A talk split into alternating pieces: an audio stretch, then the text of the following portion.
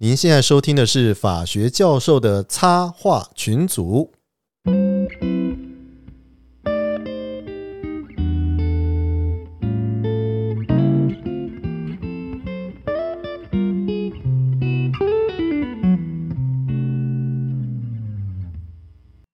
各位听众，大家好，我是东海湖。Hello，我是何成辉。哎，小肖，哎，欢迎欢迎欢迎！哎，今天哈，我们比较单薄一点，对不对哦？就我们哥俩来聊天这样子。哎，主要是因为那个香香药教授他们，还有那个陈功晓他们家里面都有事情啦。哦，这样子。对对对对对，所以这个呃夏天到了哈，这个阵头比较多哈，镜头卡贼啊这样。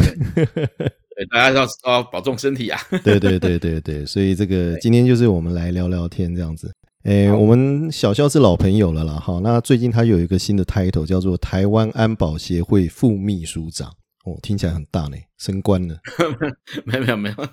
就就是去帮忙吧。嗯你要介绍一下那个安保协会吗？听起来就很日本啊。哎，呃，台湾安保协会对它其它当然主要关注的是台湾的安全保障问题。它其实是一个呃已经成立有相当时间的呃的一个一个智库啊，哈，建议型的智库。那过去也办很多台日之间的呃有关于战略及安全安全的对话的的会议，哈。那嗯其中其实呃包括呃前阵子刚不幸过世的那个安倍安倍总理，嗯也也也来也参与过这那个所安保所办的活动。，OK。所以你们这算是自民党外围团体吗？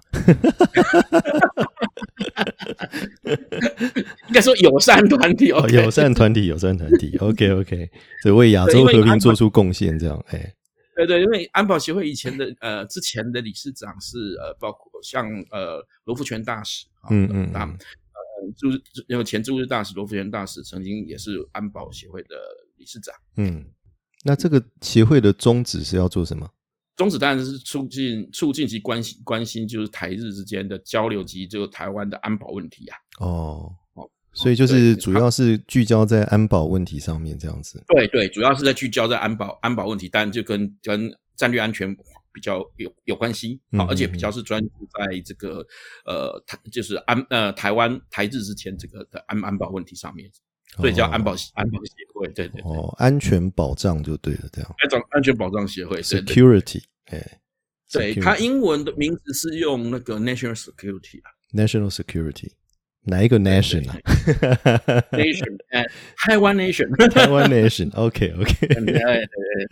对啊，这个哎，我们其实台日很多的这种交流哈，而且这个近年来其实越来越频繁，然后这也跟最近我们的一些事情比较相关了，就是呃，你知道那个佩洛西要来嘛，对不对？好，所以对对对对，嗯。所以就有人在开始讲说啊，这个会不会是第四次的这个台海危机的出现了？哈，这个嗯昨天才洗礼那个什么那个那个习近平跟那个什么那个我们的拜登嘛，哈，要习拜 拜习会，习 拜拜嘛习电话，习拜听起来拜怪怪的，习拜习会。拜习。对，拜习会，习会，拜的人也怪怪的，对习拜就怪怪的，习习去拜人家这个不好嘛，对不对？哦，不好，对对对对对对。就是拜习会，拜这个习会，这个这个他国他国圣上可能不太好，对他国圣上会生气的，哎，对对，他会生气，他对啊，方丈很小气的啊，不是不是，呃，小心眼的，方丈很小心眼的。对，然后我看了一下拜习会，好像也没有讨论出什么东西来哦。其实呃，变成好像这段时间呃，这这这一次的这一次的电话电话通话里面，重心就变成了呃有关于安全情势的部分哈，因为其实一我觉得其中一个最重要的聚焦点是在于说呃，拜登要求啦，习近平管控好双方的双方的这个就是说冲突的冲突的风险啊。冲突风他们他们嗯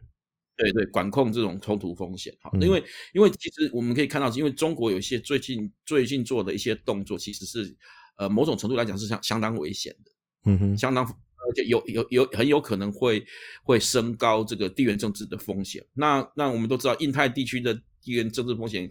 那个牵那个牵一发动全身啊，好、那个嗯这个情情情形或许其影响哈、恐怕还会超过那个乌克兰俄乌之间的冲突。嗯，对，所以所以呃，在避免这种误判，或者说或者说因为这种失控造成引发这个严重的地缘政治风险，所以这个呃，就这种国际关系上面，他们有一个术语，就是说这个叫做管控风险，嗯必须要管控风险这个这个事情哈，就就成为主要的议题哈。因为特别是其实我们可以看到最近一件事情，就是呃，就是解解放军他们国防部啊哈，就发就特别召开记者会说，就否认说，就说呃，台海之间不存在中线这个问题。他们也说不存在总统啊。对对对对，但是但是哎，其实中线这个问题为什么会比较严重的原因是，其实确实啊，哈，如果你单单纯就就法严法啊，或者说就就国际上规则上面来看，这个中线并不意味的不等于是呃国境线，好，这个确实是如此。可是它它本身却代表的是一个国际关系或国际安全秩序之间的一个平衡平衡点。嗯，过去几十年来，呃，双方就台湾和中国双方，其实还有还有包括美国啦，哈，台台美中三方默契的认默契的认为，在双方的实力支配，特别是军事实力支配中，不要超过这样的一个一个一一条一条虚拟的线。嗯啊，就就就其他的目的就是要避免避免因为这样造成军事冲突，进而引发引发大规模的军事军事武装的危机这样子。嗯，那那那你的否认，事实上是不是就意味着呃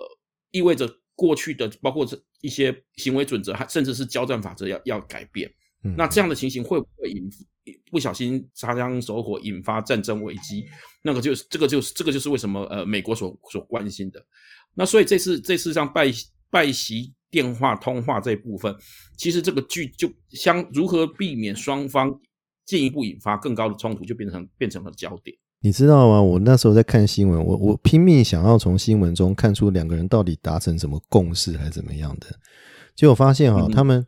哎，这两个老先生聊了两个多小时吧，对不对？对，那神经病这个有恋爱的人才会这样干吧？对，对啊。打电话粥嘛，到对啊，这个到底有什么好聊？聊两个多小时这样，我我猜应该是翻译的问题啦。但是就是说，他们好像变得有点各自在表述这样，各言。对啊，你看你看新华社出来的东西就是重重复那一套嘛，对不对？啊，不要玩火必自焚，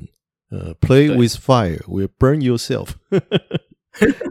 他是这样讲嘛，对不对？然后路透社就讲说 perish 嘛，所以人家就要比说啊，那那 perish 比较严重还是 burn？对不对？就是说看是被烧毁还是被烧到，好，这两两个不大一样。对对对对，对呀、然后就就讲了老半天，其实你看出来说，到底裴洛西来不来也没有讲。然后呢，这个裴洛西来的老公会怎么样，好像也没有讲。嗯，啊，大家都不说，然后只告诉你说，哎，不要惹我哦。哦，你惹我的话，我就跟你玩真的哦，是这样子。那你你看起来的话，像赵立坚了哈，这个这个人就不谈了，就是他他就是战狼嘛，对不对哈？那他讲什么话，这个大家都习惯就好了。只是说，到底他把这个态势啊，老共把这个态势拉到这么高哦，然后他到底图的是什么？他到底是怎么想啦？嗯，我觉得其实中国的很多外交行动，我们必须要这样看，它常常是一种出口转内销的的状态。嗯好，也就是说，他今天他的对外的强硬，其实最主要的、最主要的回馈，或者最主要的的的呃呃，等于说你的你的诉说的对象，其实不是国际，嗯哼，是是中国的十四亿人民。哦，好，那那与其说中国的宣就对了，十四亿人，这样。对对，就是就是，其实外宣变转内宣啦。嗯然后然后这这个这个部分又更重要的部分是又又涉及一件事情，就是说，如果中国中国透过这种强硬的表述或强硬的立场，嗯，就可以呃，他可以对内宣称自己的自己的那个等于说正确性和伟大性，从而巩固他的统治权，光荣、正确、伟大这样子啊，伟伟光正的的形 象。那特别是在这个。对，真的是他们的那个伟光正的伟光正的那个迷失，真的是。然后嗯特别是这个二十大即将要要召开哈，那习近平又是要史无前例打破过去几十年来的政治默契，要要连任三届哈，第要跨入第三届，嗯，那么这个里面就必然会遭到质疑。那他为了要确立自己的地位，让让让让消弭这个质疑的声音，他必须要要要显现出他的所谓的正当性，在党内的正当性。嗯那共产呃中国共产党的逻辑里面有一有一个逻辑很重要，叫做宁左勿右，也就是说你只能更你只能更鹰派，不可以示弱。嗯哼啊，因为在中共产党的呃政治政治逻辑中，任何示弱的人的意味着你可能就是失势。嗯，最明显的例子是，嗯好像赵子阳觉觉得用谈的不要打的，那对不起，那你可能你你很快你连走出自己的位位置都会不保。是好，嗯所以，所以在这样的情形底下，包括战狼也好，或者说习近平的这些说法也好，其实他想软都软不下来，嗯哼因为软的话可能会危及他自己的的统治地位的正当性。嗯哼，那嗯所以，所以他互相就层层加码，为了要证明自己的自己的正确性，不同派系或不同的人就层层加码，结果是是就是大家可以看到现在这样，几乎是一路狂奔，好，一路一路没入没入狂奔的做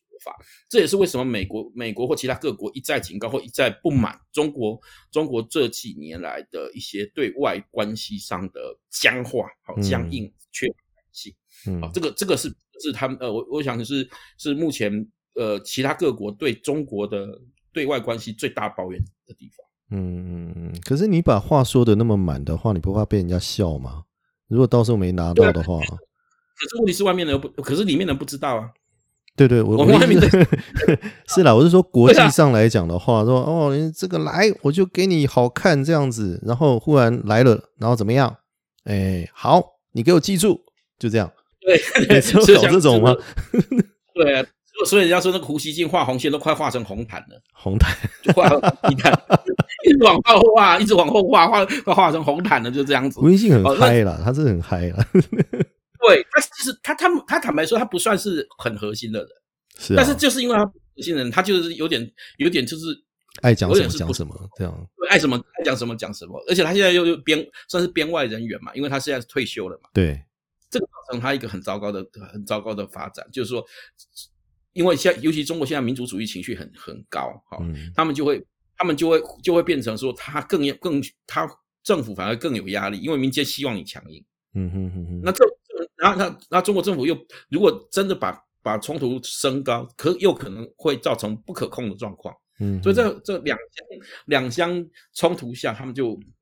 这个这个这个状况其实是非常危险的一个状况了。这也是为什么拜登说要要求习近平管控风险的原因在这边。嗯，可是你这样看的话，哈，他不像要玩真的。那有人在讲了，就是说有没有可能说，哈，他就是不攻本岛啊？你台湾本岛不打你，但是我可能找你外岛的麻烦啊，比如说东沙啦、嗯哦金门嗯啦、是马祖啦，然后想办法找你这些地方的麻烦，这样子有没有可能？我我觉得这个就是目前大家大家所有的呃，尤其是除中国以外的战略圈在猜测中国中国可能的行动中，觉得风险最大或者几率最大的行为，其实就是像像刚刚你说的这种状况，也就是夺取台湾的外岛，给台湾形成政治压力，嗯哼，或者说或者说给外界形成政治压力。嗯那我们讲个极端的例子，像之呃之前在呃川普要下台前，呃美呃当时美国有一个有一个智库叫做地川和平研究所啊，他召集了就是美国的一些战略专家、国际关系专家，那还有台湾的哈，台湾有一部分的也有参参与，他们进行了一场兵推。嗯，他们其实兵推的兵推的其他的题目其实就是东沙，好、就是说，因为我们东沙其实我们东沙实际上本本来平时是不驻军的，嗯。他他驻守的是五百是大概是五百名的海巡人海巡人员。嗯嗯那么海巡人员我们都知道，海巡人员其实他既然不是军人，他是身份其实比较像警察的状况。对。对，那那如果中国中国呃中国利用这样这样的机会，好，因为东沙地理条件很特殊，距离台湾大概四百四百一十公里，那嗯距距离那个呃广东沿岸只有两百多公里，嗯嗯好，也就是说一个在一个敌近我远的这个状况底下，嗯。如果中国包围东沙，甚至攻占东沙，嗯。那么军人你还可以命令他死战，嗯哼。哦，可是问题是你你不可能叫叫海海巡，就等于叫警察死战啊，对不对？嗯哼。那这些被这些警警察如果被被俘虏了，那台湾就马上面临一个政治危机。嗯哼。那他的围空的状况底下，美军要介入，恐怕也有点困难的原因在于说，东沙本身不属不东沙在法理上面，它其实在国际间并不认为它是属于领土，不属于台湾的领土。嗯哼那那这个时时候，美国是否有一个合理的介入，可能会产生犹豫。嗯哼，好，他们会在这个判断上会产生犹豫。嗯那么如果他以快速攻占的方式，然后然后进行刚刚所说的把这些人扣为人质，那就对台湾就会形成一个极大的政治压力。你你这这五百名五百名的的被俘虏的的海巡官员，那个海海巡官兵，你也要把他交换回来啊。那那所以你的研判是很有可能就对了，是这样吗？大家认为这是很很风险非常大。嗯嗯嗯嗯。那所以这是为什么可以看到最近为什么这这两年，呃，美国的海空军其实在这一带的活动是相当多的。哎，我们现在有新成员加入，我们的香校教授终于在百忙中进来了。啊，不好意思，不好意思，讲到东沙，东沙争夺战吗？对啊。对，没有，就是当时呃，这是一个推演的情境啦，就是说，其实其实台湾台湾的外岛有可能变成在在中在全面要进攻台湾这个相对较困难的情形底下，中国有可能利用呃对对台湾外岛的行动来形成这个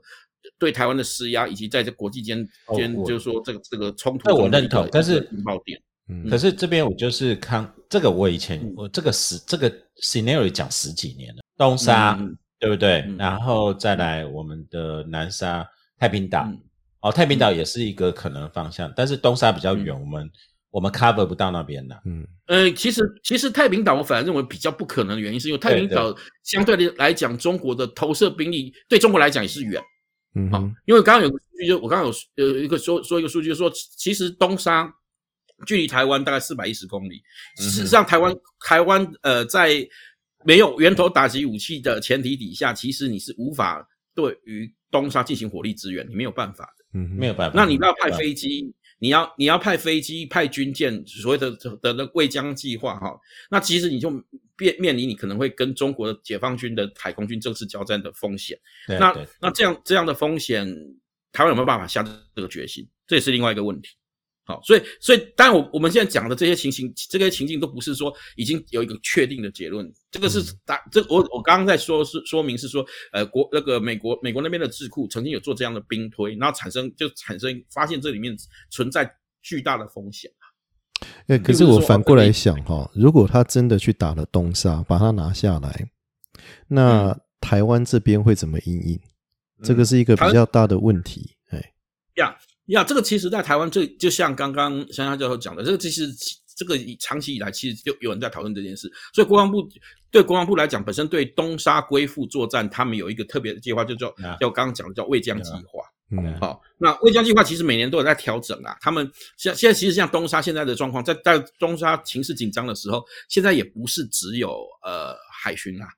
好，事实上是海军陆战队已经被调调对的，对，海军陆战队被调进去。以以训练的名义把调进去替补他们的，嗯哼，好，然后然后也有防务也有一定的加强，啊，更何况现现在呃美军队也发现这个，因为它的东沙的位置又刚好是在那个进入南海的一个重要孔道，所以美军最最近几年年对东海、南海的的征询，还有抵岸征询都的动作都非常多。其实这个东西我觉觉得不单不只是侦查。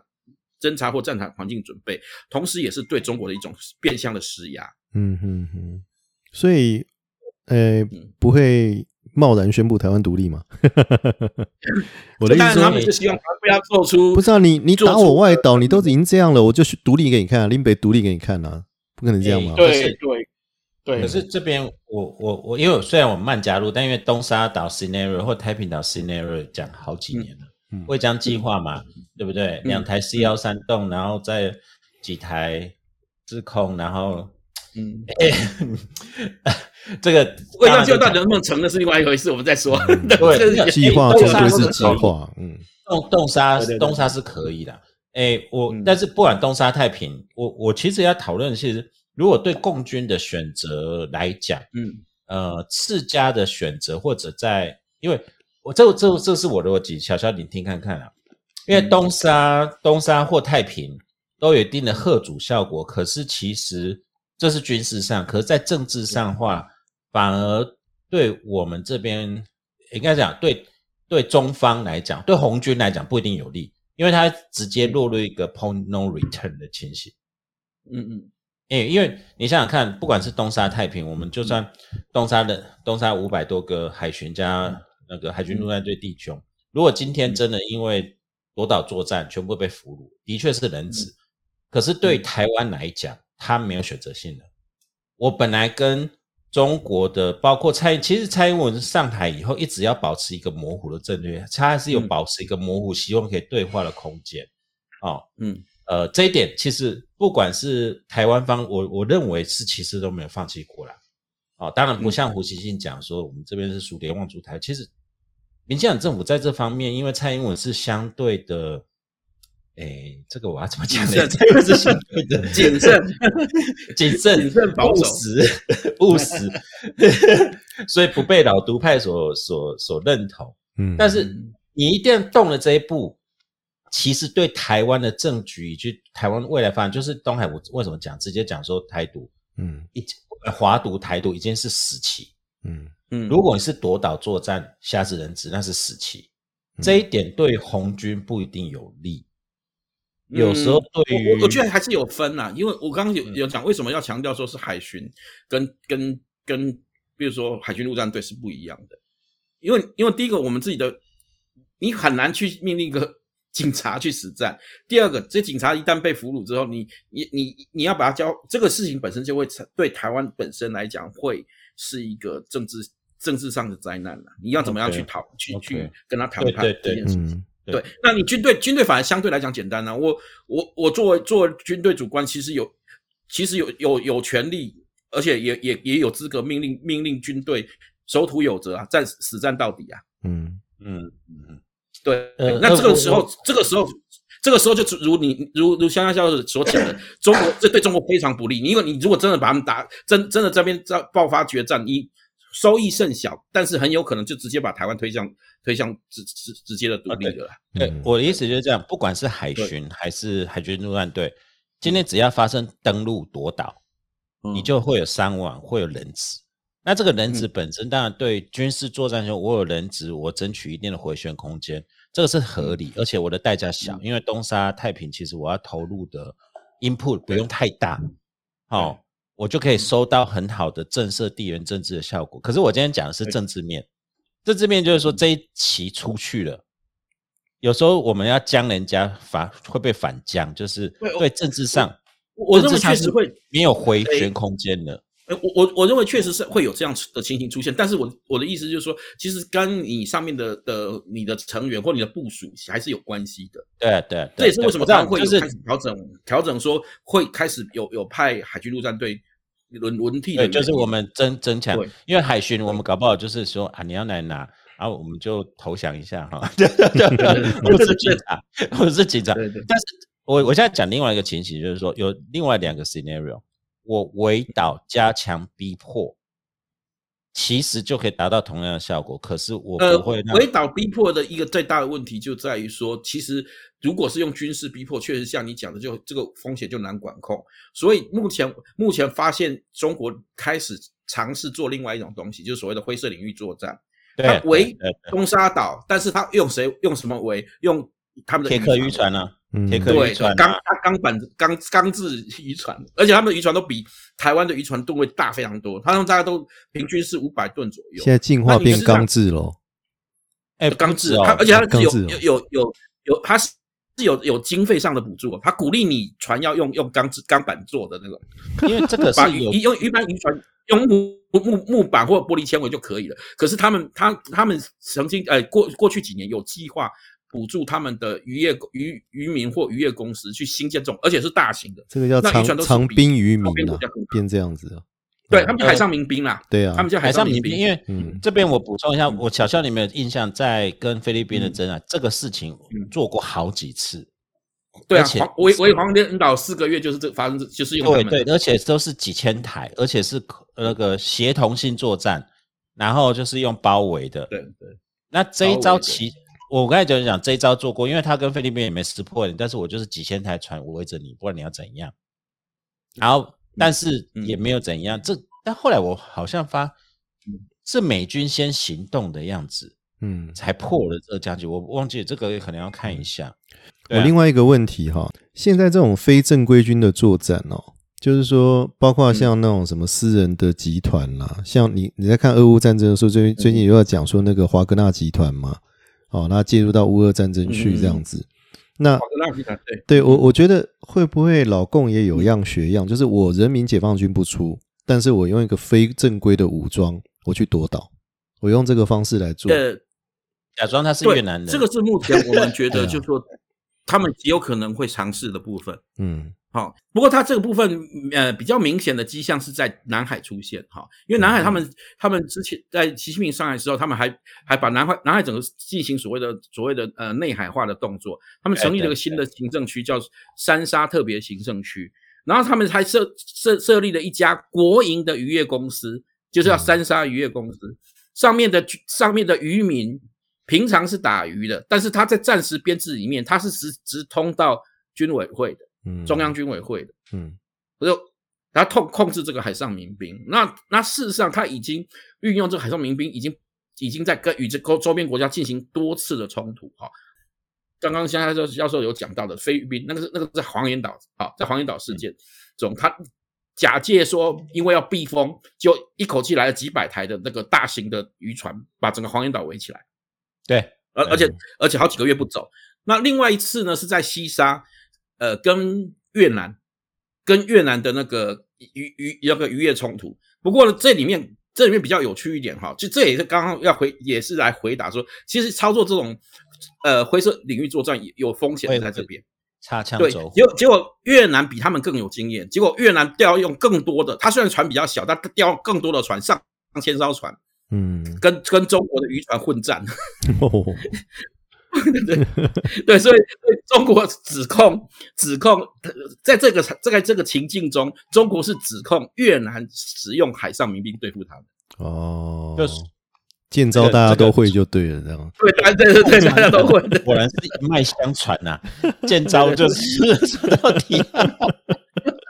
是放在西沙，因为你知道这个名称不重要了，最重要是你有没有那个足够的武力嘛？你像自卫队，你说是自卫队，他哪自卫啦？他强的很啊！对啊有有飞弹的自卫队，美国的海巡，美国的海巡部队，哎，那个也是很强哎、对对对很多国家的巡防哎、舰我们的我们的海巡现在不弱了。哎、几台下水了？这问小肖可以解释一下，我们那几台现在那个标准跟那个随便按出去的雄风三型，对啊，对对都可以放上去的。那个平台就是要不要他们已经露出来？试射过了，试射过，嘿，最近试射过雄雄风二型飞弹。对啊，因为这样做的一个好处是什么，你知道吗？因为这种所谓的非正规武装的话，就不受战争法的约束了，他要怎么干都可以。诶、嗯因为因为我我知道小肖，因为我这个小肖，你帮我跟纠正一下，因为黄叶岛就是用民兵等等，都是要造成一个超限，就是岛上的守军如果开始受不了了，我四零炮打下去驱逐射击，然后就有一台渔船会自动去接那个炮，然后就会伤亡，嗯伤亡以后嗯。中国的海警部队来就说没事，怎么可以打我们的人呢？我们登岛检查。嗯，那、这个这这个已经两百年，大家都玩同一套嘛。他们其实，在这些人呃渔船不是单独行动啦，渔船的后面其实就是他们的海巡，有他们的海，等于他们我们相当于我们的海巡，他们海警，他们叫海警。嗯那海警后面还有啊，海警海警就是他们南海舰队，嗯它其实一层一层的，一层一层的，就是所以你随着这个冲突的升级，它就可以介入啊。嗯所以我们就一直想说，是不是其实我们要发展渔渔，就跟越南一样，我们搞个民间观光渔业嘛？对啊，对啊，对啊，只是大家都带，我们不带六五 K two，我们带 AR 十十十五也可以。那你上面有几个，你一个华格纳集团正常的、啊。台湾就搞一搞一个莫扎特集团啊，来啊，哎，我们直接委委办给越南也可以啊，越南保安部队，哎，保保全集团也可以啊。对啊，啊呃，对委办给黑水公司就好了。你你要动因为吗？那那种那种佣兵公司是没有国籍的啊，对啊，他没有在没有没有，我我我黑水就等于美军了嘛。对啊。啊，呃，让你包在台湾海峡，嗯哎、可是哎、我从另外角度来讲，就是这种见招吼，见招是有破解方式。当然，我不晓得小肖方不方便讲，见招除了更贱以外，还有一种破解方式。但是我回到一个整个 scenario setting，就是说嗯你想得势，就跟这次佩洛西要来，其实要谈论到一个，就是说，你不要以为就习近平被逼急了。另外一边也在做超限战哦，也在走险步嗯哦，嗯 也在走险步哦，没错，对啊，对哎、你不要以为你想动中沙，对不对？太平岛也搞不好有一天就呃，有一些人是暗地一直在鼓掌说：“哎、什么时候要动了？快动了！” 事实上，其实动作蛮多的哈，因为因为呃，之前有一个呃叫海事倡议，他们就是其实在针对这件事情，就是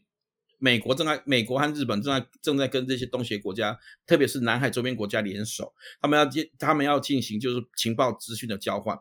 刚刚所讲的中国这种特别打造的这种大型渔船，对不对？还有一些可疑的船只，他们都以呃。他们以这种要查缉海上非法行动的名义，开始进行情报交换，而且他们还据说他们他们的根据倡议的内容说，他们要一导导入这个 AI 系统，还有卫星辨识系统，结合商业卫星进行及时的及时的通报和和监视。嗯，所以所以有他们有没有在在针对这个有？而且他们最近今年五月，哎，应该是今年五月吧，美国的海军研究所开了一个新的项目。叫他的项目叫做海上评判，好，海上评判项目就是他召集了美国大概五百名五百名的那种各的的这个海事方面的专家，哈，他们就是要针对这种灰色领域作战，他们要研拟研拟相关的研究，甚至要发展相关的行动准则。这个其实你可以看到。工作很多，这样很过分呢。你把解放军当成是海盗是吧？啊，对对对对，没错，对对对对。哎，你你现在懂了？评判，他的名 名称登船检查，对啊，这么一大一台船里面运什么东西？哎，没有，我跟你讲，那里面还有一个，你有没有偷捕金鱼跟金豚？对对对，而且现在还有一个，他们现在还有一个最好的理由，哈，就是说，比如说，因为因为他因为其实因为北韩被联合国禁运，对对，那所以很多很其实。东海和和南海非常盛行一种贸易，就是在海上直接交易，把把油啊，把这把这些被被那个联合国禁运的物资，直接在海上交易给被被那个我们台湾人还要缠一腿，台湾人有有人有人办事嘛？对啊，就搞半天都是台湾是中间商。没有，我们再回到呃，不要差，不好意思，我不要差你，我就回到小肖讲说那个呃，不管东沙太平。呃，有没有另外的克制？例如说，我们就是真的你海巡，好，我们就真的把海军陆战上去，然后就强势驱离。那但是强势驱又怕擦枪走火，是这个是我们这边担，还是其实我们就贯彻就是强势驱离，然后你来，你就是我就是我就是你来，我就一定打打到说你要去你要去拉大，我就是等着你拉大，但是我就是强势驱离，然后到最后就是有点像是。这个是比较会不会是比较好的破解方式呢？还是也是其实破解的方式有很多啦，它不会只有一招啦哈。其实其实像像这里面包括呃，刚刚刚刚也在跟跟东海湖在谈到说，其实美军这几年其实他常常利用抵岸所谓的那个那个抵抵岸侦察哈，或抵近侦察这个这个动作，其实威吓中国啊。嗯，实际上以以美军美军的侦察机好。对啊，要要侦查中国，中国哪需要靠靠靠中国海岸这么近？根本不需要啊。是啊。可是为什么故意要朝这些地方飞？其实他就是给你压力，嗯，告诉你说你要来这边，我也在，我也会来，嗯，我盯着你在看。而且在军事术语，在军军事上的一个概念里面，就是我看得到你，我就打得到，我就打得到。没错，没错，没错。对，小夏，你讲就是像之前很常搞 B 五十二或 B one B 接近到五百公里内。那就是谈对对对，就极非常靠近的那个，那或者说最主要是像 R C 一三五啊，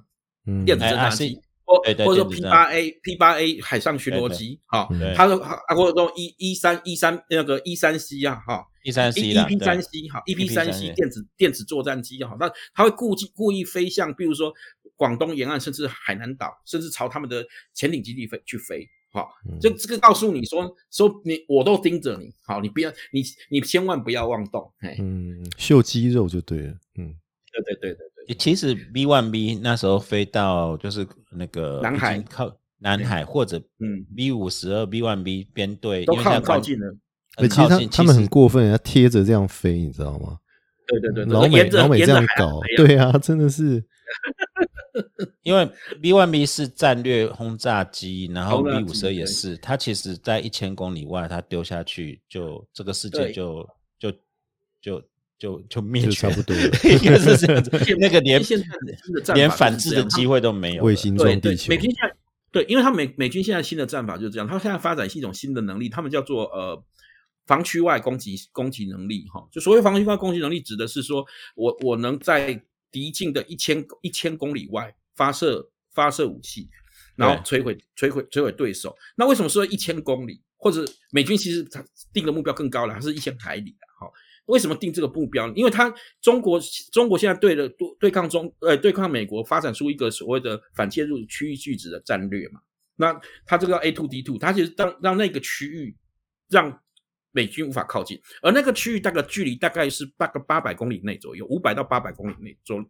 公公里左右。那美军呢，他他方法就很简单，他说好啊，那我就在这个区域外，他为什么叫防区外？好，就是敌人的防区外，那我不会受到威胁啊，我可以在安全区发射武器，可以攻击你。他所以要发展发展这种能力，所以最近美军的一些新的武器，好，或者说新的新的，他们也在在在测试美军自己的那个呃。超音速飞弹，其实它的目标都是要发展发展这种距外攻击能力，这这这也是它的新的应对了。好，其实中国坦白说，中国是自己打开了一个潘潘多拉魔盒啦，哈，嗯，因为它过于强调这个肌肉，反而使得美美军开始再武装化。好，因为我们可以看到，其实，在在此之前，哈，在习近平之前的的中国领导人，某种程度来讲，相对聪明，他一种一一种韬光养晦、更低调的方式，使得。美军是让美美国美国是自己自废武功了哈，因为美国当时跟在冷战时期跟跟俄罗斯签签了所谓的嗯中程弹道弹道飞弹飞飞弹的那个禁止条约哈，所以不发展这种射程超两千五百公里以内的的飞弹，嗯，那中国就钻这个钻这个漏洞，中国专门发展两千五百公里 射程两千五百公里以内的飞弹，那以至于现在是全全世界大概。它的中中程飞弹是是最多的，可能比俄罗斯都还要多。嗯，大概六百枚吧，配备有六百枚。两千五百可以打到哪里啊？关岛，关岛，关岛。哦，哎，如果是美国的本土话，就是关岛。哎，哦，那个那那除了美国美，除了那个，但日本全境、台湾全境都都不对，都覆盖内了。嗯，对对对对，最重要是他对美国的第一个拒止的部分，就是为什么他说要拒拒止拒止呃美军的的部分。要发展这武器，就是最美美军的最极限嘛，就是关岛。所以，他他的他这个发展发展的武力，第一个剑指的就是关岛。所以，美军这一波新的再加强里面，对关岛防务的加强也是一个重点。嗯，所以整整个来说的话，你觉得第四次台海危机会不会发生？嗯，不要问这种武断的问题啊！没有没有没有，整个来看的话，我们稍微预言一下嘛，对不对？我我觉得应该这样讲啊，我我觉得应该这样讲啊。中国如果他的野心野心继续扩扩大，希望突破这个所谓的第一岛链、第二岛链的话，那么会引发这个印太地区的进一步的的再武装化，或者说你也可以说是军备竞赛。嗯哼，好，那么那么这边确实会它的地缘政治风险的确会更加的急剧增加。嗯，哎，那我。我我帮小张，我帮你细致修正两个，因为东海问的是比较 low 的第四次台海危机，我当然要问啦，哎，这是大家关心的啊，这不是什么叫比较 low？他问的是比较窄，小肖你讲的是一个呃中，我们讲中国日后一定会遇到冲突的，因为不管你有没有，嗯，但但是我现在理解的是东海，我现在讲就是我们现在手边的就是，嗯，习近平这个态势，有时候其实是最大受害者是习近平本人。嗯，因为解放军你再这样，对你再这样冒进的话，其实对习近平不一定是好一个。但但是反过头来，搞不好很多反贼是在在里面，就是说做做死棋给你死，做做死棋给你死。对啊，我我不晓得你这个是坊间的讲法，小张你觉得这样子有可能？这个就比较窄一点。回应到刚才那个段我讲第四次台湾，因为前几次台海危机都有政治做牵引，它没有牵涉到所谓的。呃，我们讲要不要出太平洋，就中国本身先天的战略限制。呃，我我我还是呃，我还我我我回我回应这个说法哈，就是说，其实这个部分我觉得刚好其实是直接接续刚刚东海湖的问的那个问题哈。正是因为他要突破这个岛链，它的关键点正是台海。对，因为其实台海没错，台海这这这这一段哈，是他要要突破这个岛链区中，其实距离最短。然后可以可以涵盖范围最大的地方，没错。从战略意义上来讲，它也是最重要的。这是为什么？为什么台湾会变成它它的主要目标？其实坦白说，中国中国想要台湾，其实跟台湾人想想要想不想要和平啊，是不是配合他们没有关系，通通关系，关系都没有，通通一点关系，一点他的野望比较有关系。嗯，对。跟他想要崛起的野望比较有关系。嗯啊，所以在这个地方来讲，你说台海会不会危险？坦白说，如果习近平继续这样末路狂奔，继续继续这种被继续去起灵这种民族主义的幽灵啊，哈，那这个他他有时候他到最后可能很可能被迫，就算不想面对，都得面对一件事情，就是在台海台海这边可能会爆发激烈的地缘政治危机和冲突。嗯所以从这个角度来看，会不会是下一次个地缘政治危机？当然会啊。所以这为什么会包括那个经济学人会说台海、台湾、台台海的那个地缘政治风险是全世界最高的，甚至超过其他地方。嗯因为我们就是怀璧其罪。哦，对对对，因为那个那个地点，对你把地图摊开来看，你就知道，你如果控制台湾嘛，可以打击的范围，中国可以几乎要打打击打击从北到阿拉斯加，南到澳洲，那个距离是一样的，嗯，一样的，一样，而且一样的，因为所以是最近的。嗯，我们以前一直看地图，就是我们习惯的地图就是中国在左上方，左上方，对不对？对其实对对真真的不太对。你要把中国放在下面的话，你就发现台湾在它的上方，前面是太平洋，嗯然后旁当然左边、右边是日本跟菲律宾嘛。对可是你如果攻，然后呢，台湾、菲律宾跟日本之间的岛链就断了，而且对台湾东部就是直接是深海，下一步就是菲律宾对海。嗯菲律宾海发生什么事？小肖的二战史就发现珊瑚海菲，律宾菲律宾海海大战啊，嗯对啊，那个是控制什么？就是第二岛链。嗯然后其实对啊，诶，我这补充小肖，就是美军关岛已经算很保守，其实美军真正的最后防线是夏威夷啦，嗯那在后面还有啦。那中国还算蛮克制的。那我我是我再拉回来岛是它的最，前沿啊，嗯，对嗯我再拉回来，可能有点离题。我不晓得，我记得也跟小肖跟东海有讲过这个议题。我为什么提这个问题？就是说，中国的地缘冲突跟它的政体有时候没有关系，是因为地理上的限制。就是有一直有个假说，即便中国是民主国家，台海还是有一战，嗯嗯，哦，是这个建啊就是建立在这个。在建立在这个基础，也就是说，台湾就算你中国是个民主国家，可是你还你要崛起，台湾还是你的眼中钉。嗯因为这是地缘政治最后注定的结果啊。你如果要扩张你的你势这你这种比较，我我必须这样讲，这是比较古典的、比较古典的地缘政治的说法。现对在当代的政治比较不敢讲。哦，我知道，我知道我我的意思是说，如果就算你是就是不是共产党，但是为了国家利益，如果中国还是维持那个样子，他是对对对，你那个是真的是麦金那个那个时代的你知说法。道当对对就是当年台湾当年九六年那个时候，李登辉不是那个要选总统吗？然后那个时候日本日本有一个外相，他就提了一个建议啊，他说中国哈倒不如想办法拉拢台湾，变成他的友嗯邦。好，用这个方式的话，不但能够解决中国的问题，然后而且呢，其实往远的来看的话，它可以削弱美国的力量。嗯那他的建议，我觉得某种程度上来讲是对的，就是说，如果你今天哈，反而你承认台湾独立，马上台湾会变成你的友邦。那你当你变友邦的时候诶不，一定你觉得不会吗？我觉得，我觉得很有可能哦。我觉得不会哦，我觉得不一定哦。但我的意思，同文同种不代表利益一我的。我的意思是说，哈，兵法上面有讲啦，将将欲取之，必先予之嘛，对不对？这个是很重要的一个概念呐。所以你台湾想要这个东西，我给你，好，但是我要的是后面更大的利益。他的想法可能会从这边出发。那个时候九六年就有人提这个想法了啊，我我觉得这个其实是有他的道理啦，只是说中国因为现在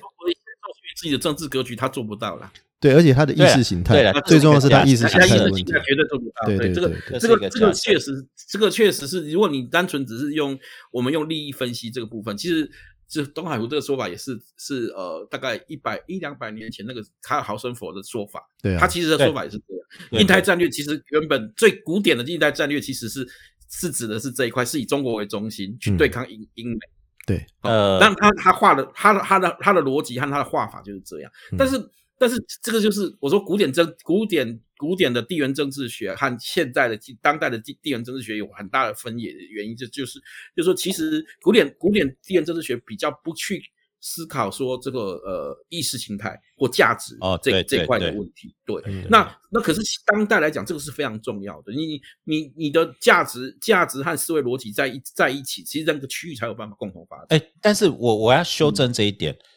因为我看那个公司现实主义哦，因为我我记得我两年前在看公司现实主义，可是对，就是因为因为它的核心点，因为我后来发现这个核心点，当然美国，我觉得它的底层还是意识形态的斗争。嗯，哦，这个这种牵扯到美国本身它的思思考的一个脉络，他认为就是说以基督教立命的一个国家，一个民主自治的国家，对美国最大的挑战来讲的话，其实是这一局。嗯，好，那这一局我们以前也讲过，我们刚才除了把第五掉，取得台湾就断了日本跟韩、菲律宾的连接。嗯，那整个美国帝国在东、在西太平洋的所有的组织，它主要它的、它的、它的价值链，对对，它的盟友全部瓦解，瓦解，全部瓦解，因为对，因为以前我们一直觉得韩国是关键，后来我们在看很多历史上的发展，包括最近韩国是落后。因为你必须先控制第一岛链的状况，韩国才能决定他下一步的选择。嗯嗯嗯嗯嗯，对，然后或者他才会变成一个候选的选项。所以韩国很重要，但是它是一个备选的选项。真正重要是这一条岛链的完整度，一直一直到菲律宾，呃，一直到澳洲，一直到澳洲，一直到马六甲海峡。这一点呢，然后公司线主主义就是说，在这一点来讲。美中绝对有一战，因为这是一个价值观跟一个现实地缘政治、现实现实和价值的一个交错啦。到到最后一定要要要决决定，他们是会绝对一战。对，一其实特别是那种公公司现实主义，他们都觉得这个是无法避免的，这无法避免。对，但是坦白说，嗯，公司现实主义一直一为什么其实一度。会被很多人质疑的原因，就是说，其实，其实，在这个全球化时代里面，这个地缘政治的风险已经不是区域性的，它是其实是一种国际性的。啊，我知道你意思，对，就对对，就是他他过于强调价值观跟这个地缘的僵局，而没有去看全球的全球。这也是这次这一次那个乌克兰影响的，乌克兰，比你看像拜登就对。中国对。改变立场，这个是很令人意外的。但是也不也不也不令人意外啦。对，不令人意外，就是这个，就是说，其实你你会发现，现在需要管控这个地缘政治风险，已经不再是说地缘的相关的利益者，或者是或是相关的价值同盟而已，它变变成是，它其实是跟整整个国际秩序、国整整体的的国际关系都有都有牵连的。嗯，啊，这也是为什么为什么习近平当初。在他们的亲俄派官员官员的怂恿下，跟俄国贴近，在俄乌战争中的状况下，他他跟他们贴近，结果反而反而使得整个他原来的战略战略构想完全破局，而且反而意想不到的方向，欧洲开始逼他们表态，逼中国表态，你到底要不要跟俄国？你到底要不要谴责俄国？好，这个其实他给他造成极大的压力的原因，其这个也是这个原因。嗯哼，我我另外一个想法是说，有没有可能哈，美国同样会有一种做法是。转移内部矛盾变成是外部的战争来处理这样子，因为其实现在美国的通膨非常严重了啊！你看联准会升息连三升这样子，那个吓死人呢，那个真的是升了三码又三码这样子，不知道升到什么时候。然后呢？好啦，比以前。九零年代好，八零年代好多了啦。你要你要 这样讲，那当然啦。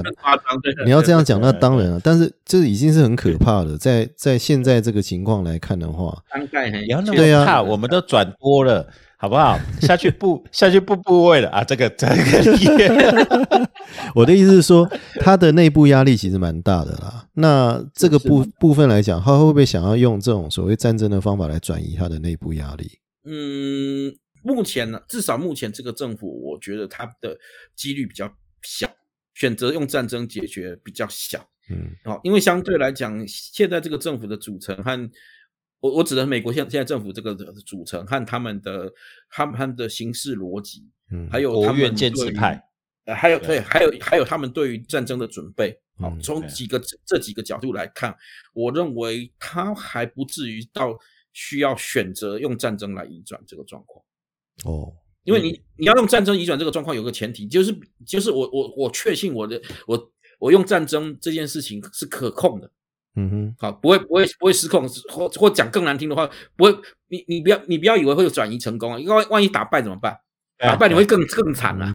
呃，这个这个这个我倒是 我我觉得举个例子好了，做法，嗯，我我举个例子好了，就是当当时呃伊朗危机，我们回回回想伊朗、啊。伊朗人质危机，嗯。伊朗人质危机的时候，当时的总统是民主党的总统。嗯。吉吉米卡特，吉米卡特当当时确实也也也这样想啊。那是在国内的这么重大声浪中，我要有点强势作为，嗯。所以他当在他的主导下执行了所谓鹰爪行动。嗯。好，就也就是要派特种部队大规模入侵伊朗，然后要抢救，号称要救回这个伊朗被被俘虏的人质，八十三那个两百多两百多名的人质。嗯哼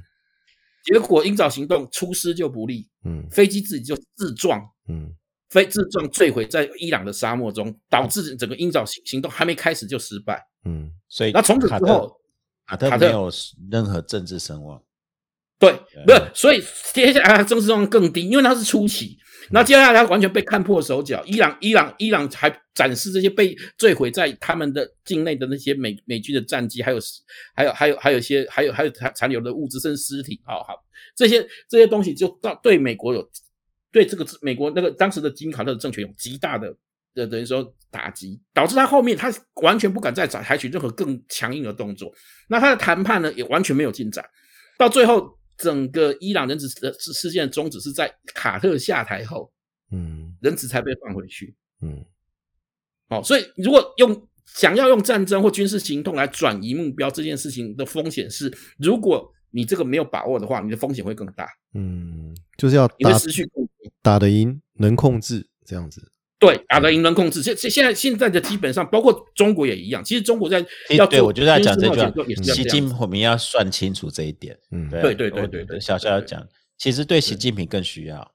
对，嗯没。错，其实对中国也是最需要，也是需要这样。然后我必须，你这个风险是要必须是可控的，嗯你才能做这个冒险。但是这个所谓可控，往往是当事人或决策者会认为说我可控，我认为是可控的，他就会去冒险。嗯这是这是这是危机的危机的所在。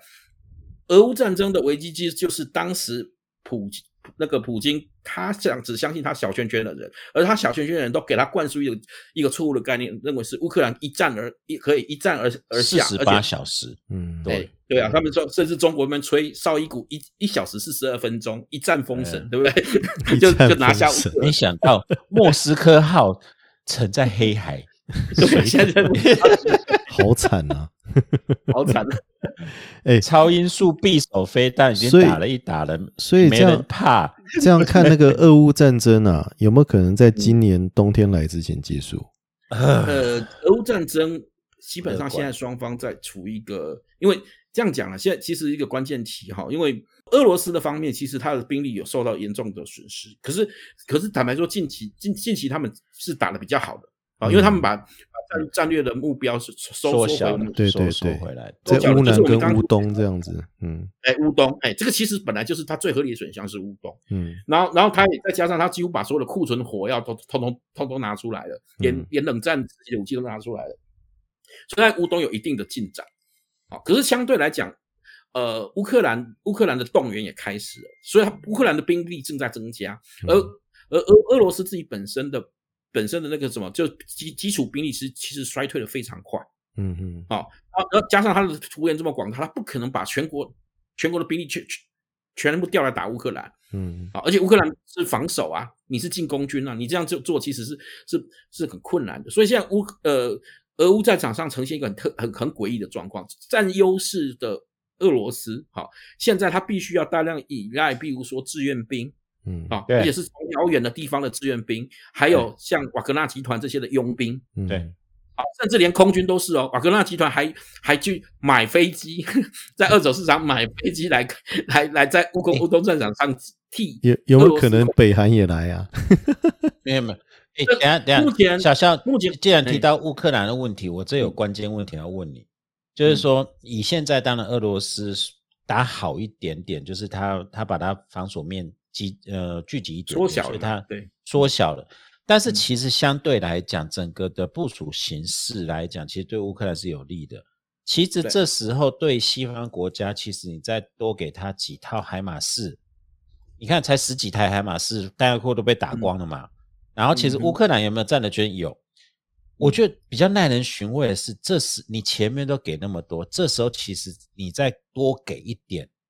就如同段海武讲的，冬天前有可能会造成一个军事上很大的胜利，但是现在反而西方迟疑的，我我很呃我看不懂这一局在这里，就说你快赢哦，你快赢哦，你再多一点点给他们，你不要再刁他们了。其实这场战争差不多就抵定了，因为普丁那边也也差不多，包括你说你要断他石油，你要干嘛？你在那边叫半天，慢慢发生效果了。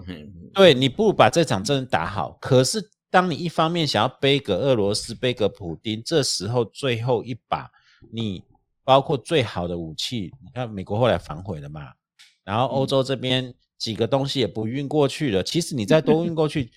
时间点会提早，就是因为呃冬天是欧盟很怕的这个状况。对啊，我看不懂这一局，德我不知道小肖听得懂我的问题吗？我我们昨你快赢了，反而说了这个算盘这一场局我看不懂。我们上次跟那个霍斯特在聊的时候，他也在讲啊，他说现在德国最怕的就是冬天来临。那冬天来的话，你到底现在这些天然气到底能不能供应这样子？天然气的价格飙到他们不不可想象。也就是说，对啊，难道让乌克兰变成泥沼也是美国要，也是普丁要的吗？呃，应该这样讲，只有只有这个答案而已啊。嗯，没有，其实应该这样说了。其实因为因为呃，刚我刚刚我讲前面讲的俄罗斯的部分哈，那乌克兰的部分是因为他们的动员有成功，可是他们缺反攻跟防守不一样。对进攻进攻反攻就进攻嘛哈，进攻部队需要一些重型武器，重重武器，对重武器，而且而且大量的弹药哈，尤尤其是他面对的是俄罗俄那个所谓的二式陆军的打法，二式陆军强强强调的就是从从苏沃洛夫元帅以来就是所谓大炮兵主义嘛，大家都知道，然后所以他们他他们其实要用现在就是在整个战场前线呈呈现就是火炮对轰的对轰的局面，那么他俄呃乌克兰急需得到的就是这些重武器的补充，可是，在补补充重武器这件事情上面，欧盟或者说北约国家其实观点是分歧的，甚至是分裂的。嗯。以乌克兰呃不以以波兰和波罗的海三国为主的这些所谓新欧洲地区，其实是希望能尽量援助乌克兰的哦，就是说甚至愿意大量的把武器交给乌克兰。可是以德国、法国为中心的新欧洲对这件事其实是有点怀疑的。嗯，而且德国一一直主张是要用所谓的武器轮换武武器轮换制度，也就是说，让这些新欧洲先把你们的这个呃舒适武器交给交给那个呃乌克兰，然后我们会之后再填补你西方那个北约北约规格的武器，比如说德制或法制的武器。但是呃，好不容易同意了这一点，而且德国强烈的要求这一点，所以所以包括像像荷兰打算把自己手或西班牙把自己手上的德德制武器交给乌克兰，他都他都阻止，他都反对。嗯可是实际上呢，像波兰波波波兰波兰说好啊，那我把我我那个二十武器给他，那你总要填补我啊，按照你的武武器轮换原则，我们要加速这个速度啊。结果德国德国又很多的很多的撤走，所以前前一阵子那个波兰的副外长还出来骂骂德国说这是一场骗局，好说说他的这个武器轮换制度是个骗局。那关键就在于说，德法似乎不希望跟俄罗斯直接翻脸。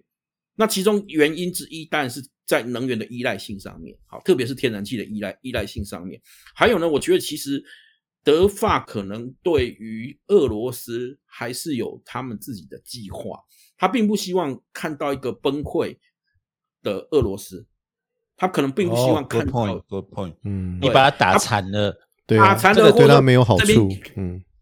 对没有好处，而且而且也没办法继续做生意。好，因为嗯因为你要知道俄罗斯的 point，好深哦，这水好深哦，快打赢的仗不让他打赢，就是我我留一条命给你他说你太快打赢了，如果结果俄罗斯内部如果造成分裂，那以后他们自己就互相互相打仗，那边又变成一个敏高敏感的冲突区。嗯我不但得不到任何好处，啊，也不能做生意，也得不到能源供应，然后更何更可能因为这样的的冲突，把这个危机扩散到啊，欧洲，好，啊，也可能引发难民哦，危机等等。嗯，对好烂所以哦。所以从这个角度来看，德法他们这样思考是有他们的他们的想法，可是这件事情就对、对对于这个新欧洲这边就觉得你们是绥靖主义，嗯，这已经不是绥靖主义，这这是水太深了？这是现实主义啊，不是叫现实主义，这 腹黑的，这已经 因为这个这个其实有不同观点，你赶快打趴，你才有话语权，你才能。嗯但是这里面我看到，好了，不管德法，因为德法是小弟，老大哥，我觉得美国出现矛盾，拜登美国美国的问题是，美国又犯了阿富汗一样的情形，是不是？呃，应该是说美国对美国来讲，因为俄乌冲突或者说这个这个部分跟那是跟欧洲有关，不是美国的核心利益。既然北约现在重新团结起来，你们愿意承担这件事情的话，就让你们搞就好了。嗯，啊，这跟拜登我不想要去管啊，你们自己管啊。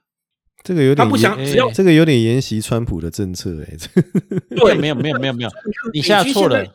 美军想想要做的是，我要赶快把兵力抽调出来，特别是嗯。精锐的海空兵力，对啊。我要调。他想要亚洲来。离开北约这边的，对。啊，对对对，你你现在北约既然你们都要增加军费了嘛，那你们可以嗯。承担的啊，是。有什么有什么好怕的呢？哎哎，我我这边补充一下，不太不太一致。我这边看到是共和党或川普，甚至民主党内部有点觉得，你这一步棋没有走到绝，因快赢的事情，反而你会惹来麻烦，你也没办法抽嗯调兵力。再来，你就一鼓作气把你开始要做的事完成。因为现在嗯共和党都批评川普，哎、批评拜登，嗯就是说啊你没当然当然，因为他是他是反对党啊，当然要这样讲。对对，没有或者说，一般人说，你既然起的头，你海马士，你为什么给他十套？你就三百套运过去就好了。那那时候还欺负台湾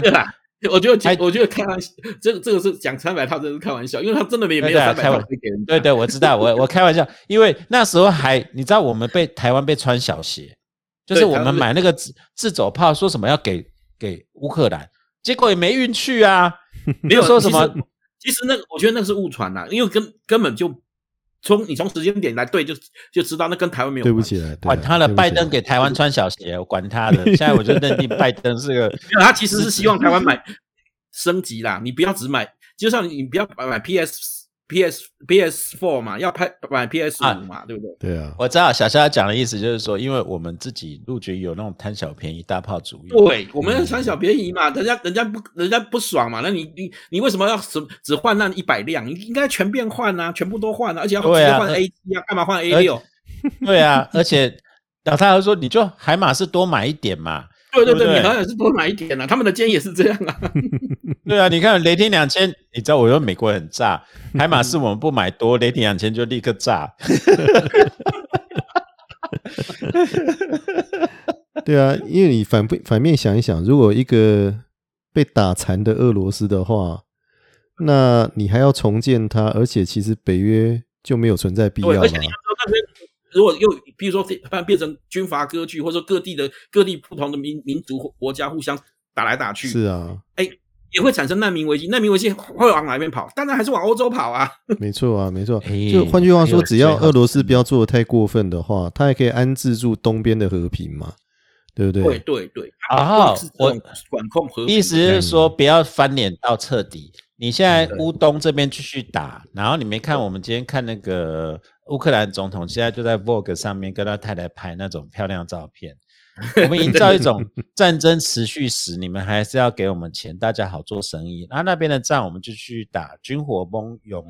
对不对？然后对啊，因为难对，怪你看他现在已经签那个什么食物、那个粮食的那个合约了嘛？对啊对，对，这个就这一局大概就是这样子，就大家有个默契这样子。哎，打归打，所以他们打假球吗？对，有点这这个味道。打假球啊！没有但 对你让乌克兰这来讲不是这样的哈。乌对，对乌克兰来来讲这很不公平啊！对啊，对，所以说他们希望在他们其实乌克兰一直在期待在八月左右，八月最晚最迟不会拖过九月，会有一个大他们会会进行全面全面的反攻。嗯但是这个有个前，这些这些重装备要要全部能到齐，嗯哼，重装备还有嗯重装备的火那个弹药都能到齐，这也是为什么他们现在很急的原因。那这也是同样的道理，同样是德国和法国在拖他的原因。如果这些重装备到了，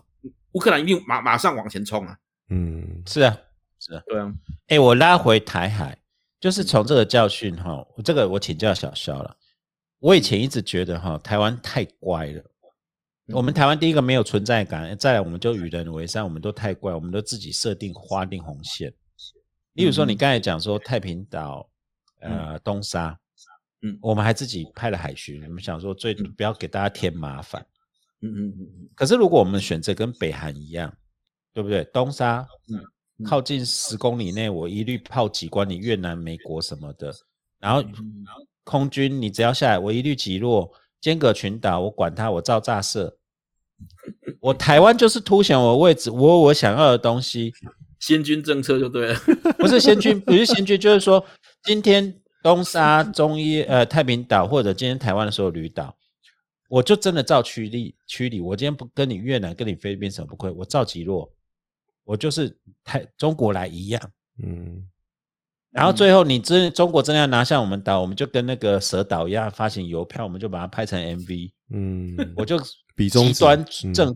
我就是极端政策，我就是凸显极端，因为我们台湾就是夹缝，我没有凸显我的极端政策，我没有凸显我真的有这个要干下去的能力，嗯，没人甩我们了。应该这样说了哈，我觉得这个做法当然是其中的一种选项，可是坦白说，选这种做做法人的的的国家哈，通常是没得选才才会走这种方法。是，那相对来讲，台湾就是因为某种程度没有到那那个程度，你还有很多的选项。所以我们都会选，我们当然自然不会去选一个最激烈的选项。嗯，你说那个还是我们自己对我们守军没 守军没信心，因为我们对我们开始要开干之前，我们可能自己的将领先被磨掉这样子。对啊，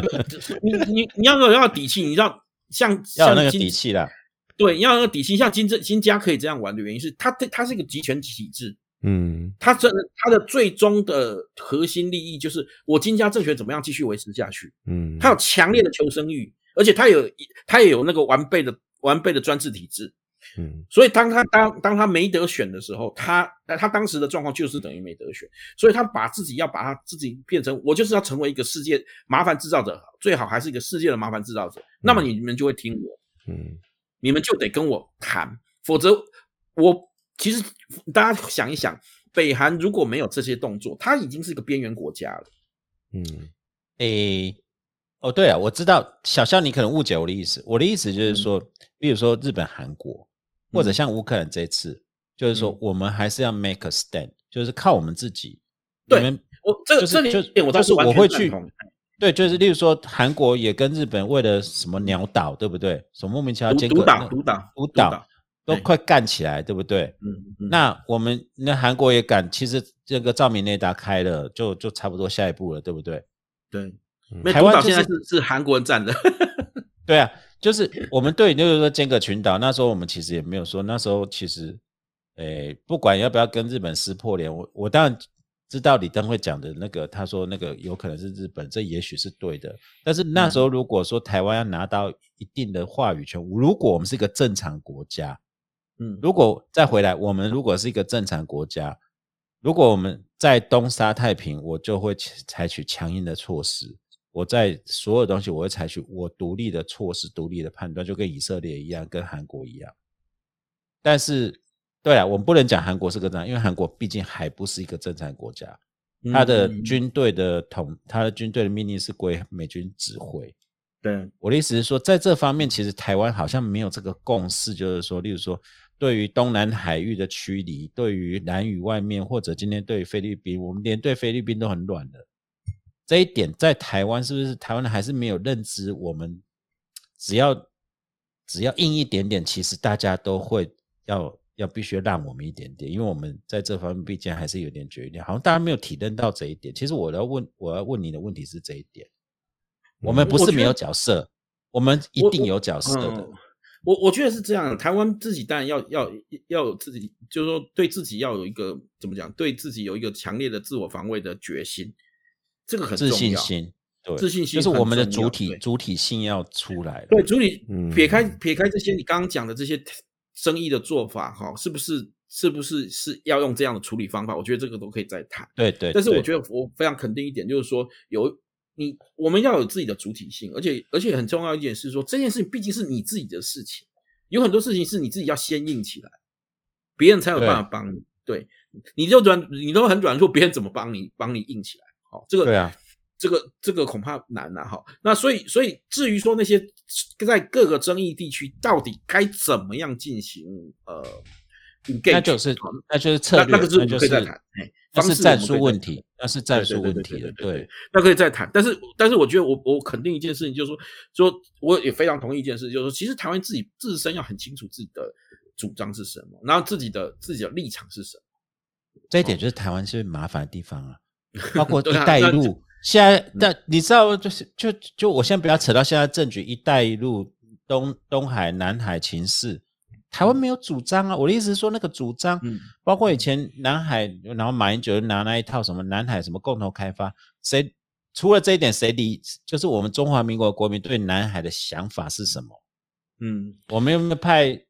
之前有派大学生去啦？然后或者对那一块 对，然后或者对我们的主张是什么？就是这一点真的是，这点我是觉得台湾最悲哀一点，就是我们放弃自己身为一个正常国家、一个正常人，其实我们有权利发声的啊。这个部分哈、那个我觉得，如果是在以前的那种强人体制底下的话，或许还比较有可能完成啊。可能对对对，对啊，因为这个东西上下一体的话，你很容易说服民众说我们要做这样的事情。但是你现在台湾这种情况哦，这个东风吹战鼓擂，谁都不怕谁这样子，你怎么可能嘛？你今天如果真要出兵的话，反对党绝对有话讲啊。对啊，你让我所们的，所以我就跟你嗯东海，我就就回到你讲的，我就讲说，今天要占占东沙太平哈，这红军的弟兄们、红军的朋友们，你想一想，你你不要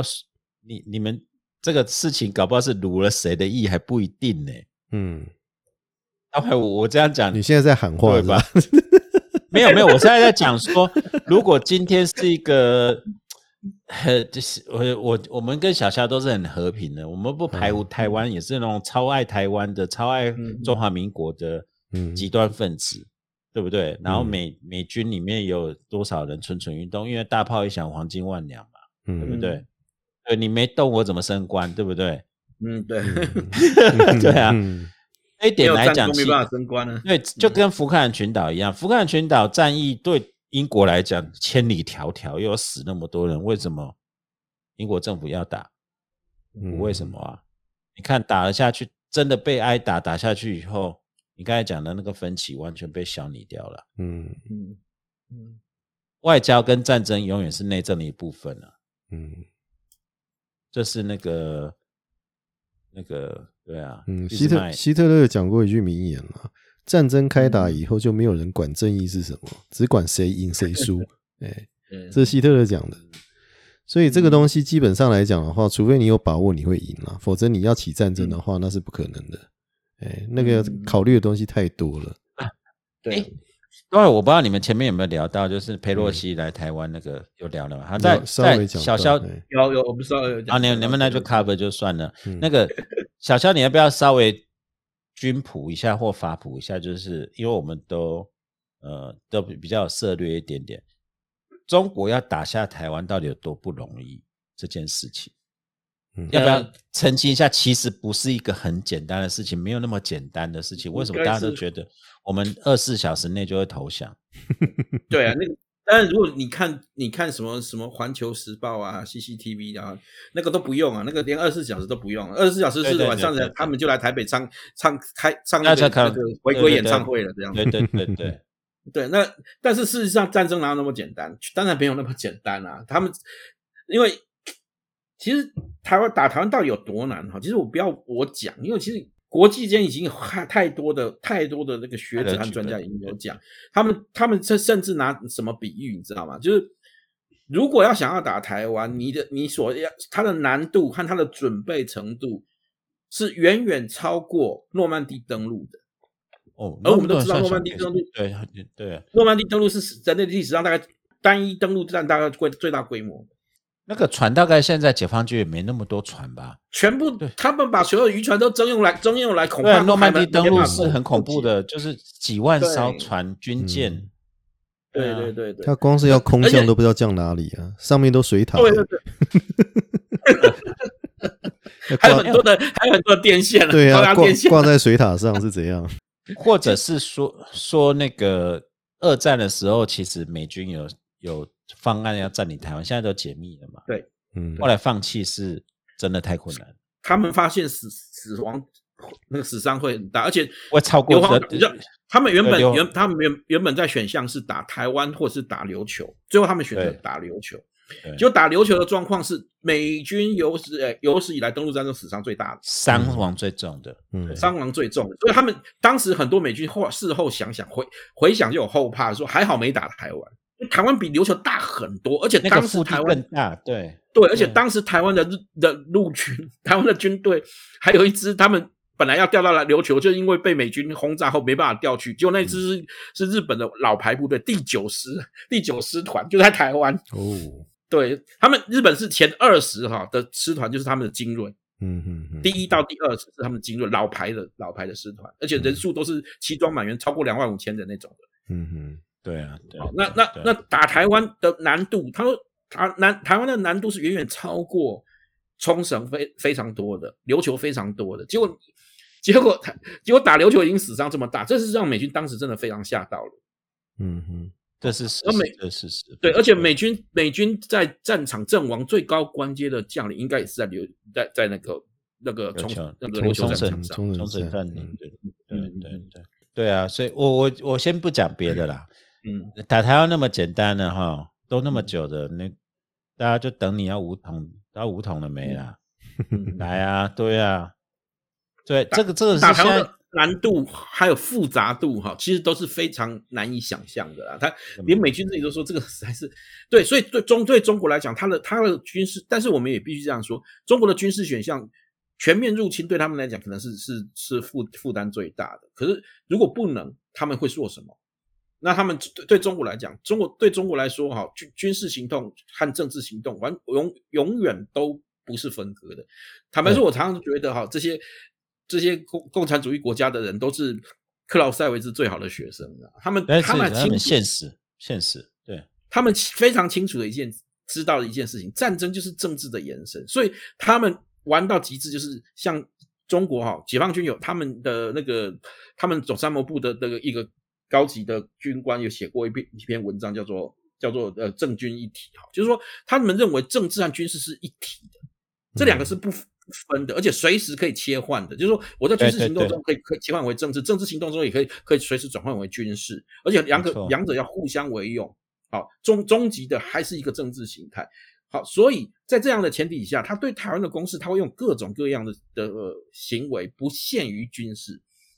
许多非军事或或准军事，或或甚至甚至是属于一种新的领域的的那种超前战或灰色对，战，甚至包括经济战、经济战、政治战、心理战这些，对对，这个舆论战等等，都算对他们来讲都是战争的行为，也呃，所以他会他会交互而用，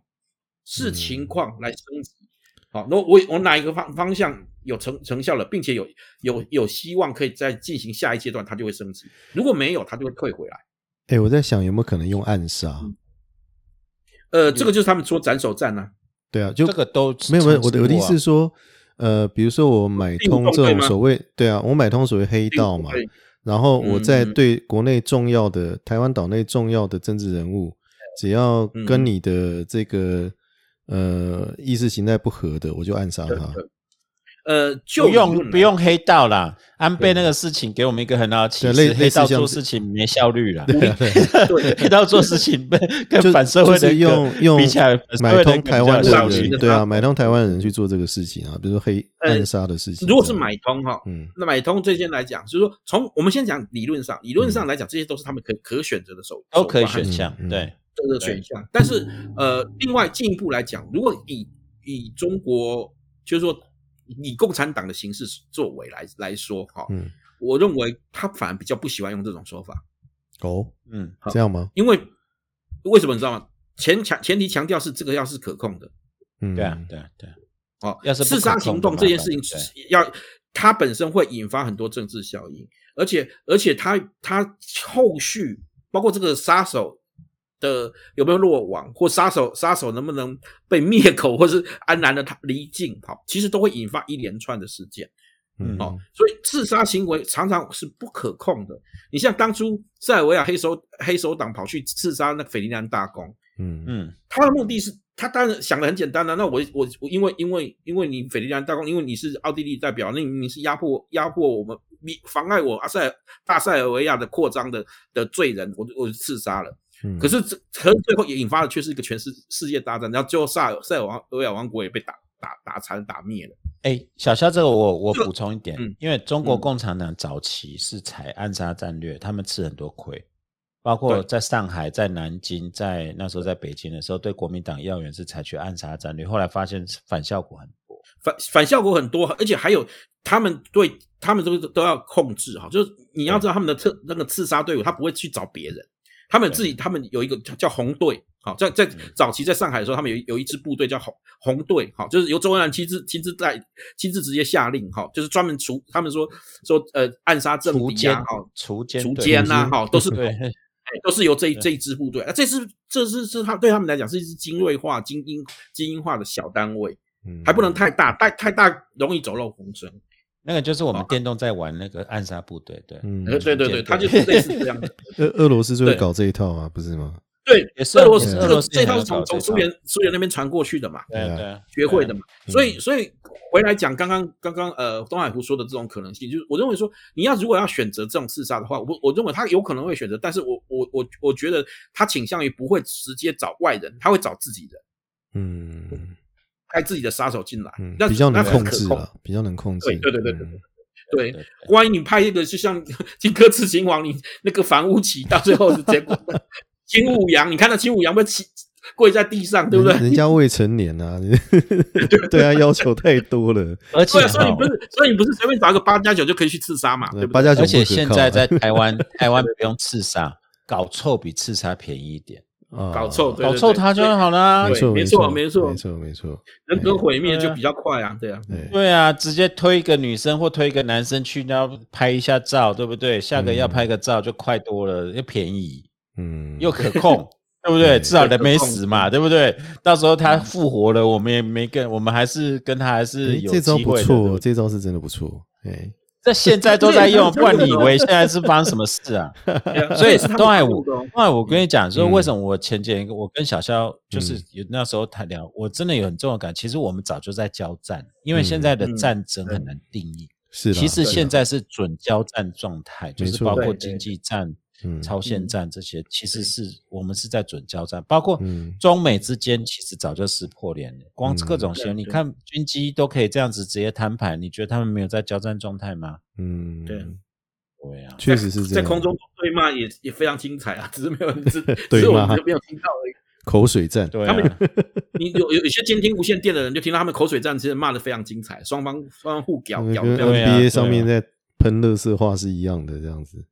哦，不止哦，哎，你知道这真的就是跟你讲说，哎，上次很久以前，小肖你还记得有一次就是大家做那个 A two D two 聚集，真的就是把美军飞机撞下去了。就后后来解放军啊，王对，后来解放军嗯检检讨就是说，我们不应该把年轻人就是精神武装到太极致，他是会做出失控的这样会做出失控的行为。对他，他就失控对啊啊，这个就风险变得不可管控。这个就是他们，他后来就就学到学到这个教训，就检讨说这个风险要必须要可以管控。这也是拜登接在跟跟习近平讲说，要求他管控风险的理由在这里，嗯，唉，人生就怕擦枪走火哎，啊。那如果这样看的话，你觉得俄乌还会打多久啊？呃，如果我们就就实力、实力和和各种客观条件来讲，大概从战战呃战场是从二二月二二十四号开始嘛，嗯，一般评估是大概大概可有可能会持续一年吧。一年哦，对那这样股票都不能一买啦，一年。不会，啦，但是那就随但是拿出来弄问题是啦。问题是嗯我们刚刚已经看到了，很多国家都希望他不要打啊停啊，对不对？嗯想想拉拉后腿啊。但是我们必须讲，乌乌克兰这也是乌克兰现在在在也很急的原因，他们他们急着一定要以要以来一场大反攻，因为既然他有他知道，既然有国际的压力这么大，总总有必须要谈的时候。那么在在谈判的那个时候，我们必须是获得最多的筹码。那同样道理，俄罗斯也是一样，所以俄罗斯现在还在进攻啊。嗯，很虽然进展很缓慢，那同样道理，乌克兰这很好好玩。乌东乌呃俄罗斯在进攻，嗯在在乌南呃不乌对乌南乌南这条战线上面是乌克兰在在进攻，嗯然后两个两个进攻方的进展其实都非常的缓慢，嗯，因为真的很难打。很慢坦白说，地面战非常难打我。那天在看那个《世界报》，《世界报》就有一个动画，他从那个嗯俄乌战争开打以后，双方的那个交战还有占领土的那个情况，他都这样画出来，那你就可以看得很清楚。就刚开始的时候，俄罗斯几乎是全面入侵，然后后来就被打退，打退到后来就变成是在乌南跟乌东那边交替这样子。哦，对对对对对对。对啊，所以我现在其实呈现一种拉锯的状状状况。是因因为哈这一点哈，因为就是我是从美帝的角色出发了。嗯美帝的角色，如果以现在来讲，现阶段你看芬兰、瑞典入坑了，哦，嗯这对美的来讲就是达到预期之外的目标了。对啊，对至于你乌克兰有没有赢，那拎刀的代级，你继续打下去，我只是花钱，花了钱就是肉包子砸狗。嗯嗯，然后美国人就很现实，然后欧洲就是你刚才讲的，就是这打太惨，嗯好事坏事难讲，嗯所以才变这个僵局。所以我觉得最重要的教训还是回到一个国家主体性，就像乌克兰现在唯一的做法就是真的赢到底，能取得最大的战果。嗯那就是变成说，对台湾最大的教训，现在在汉光演习啦。嗯嗯我们这真的，我觉得对红军来讲，或对中国人拿台湾最贵是打，第二贵是买，嗯，然后再是骗，骗最便宜。对，结果后来他们发现骗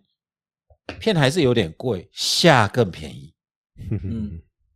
对就是有时候我们台湾如果要成为一个正常国家，有自己的想法，例如说佩洛西要不要来台湾，我觉得台湾现在都陷入很多。哦某报还说台湾主动应该拒绝佩洛西来台才是。这个我看了我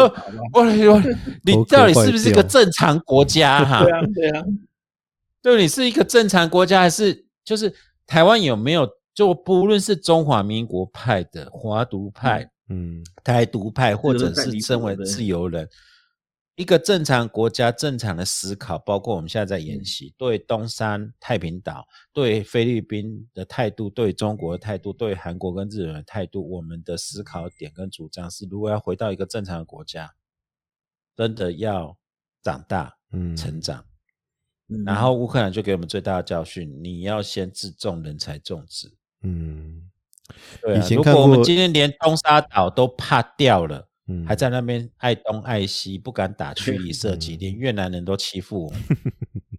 对啊，你知道，我真的真的讲说，你就越南就真的一一就是火箭炮这样扫下去，我操你嘞！嗯其实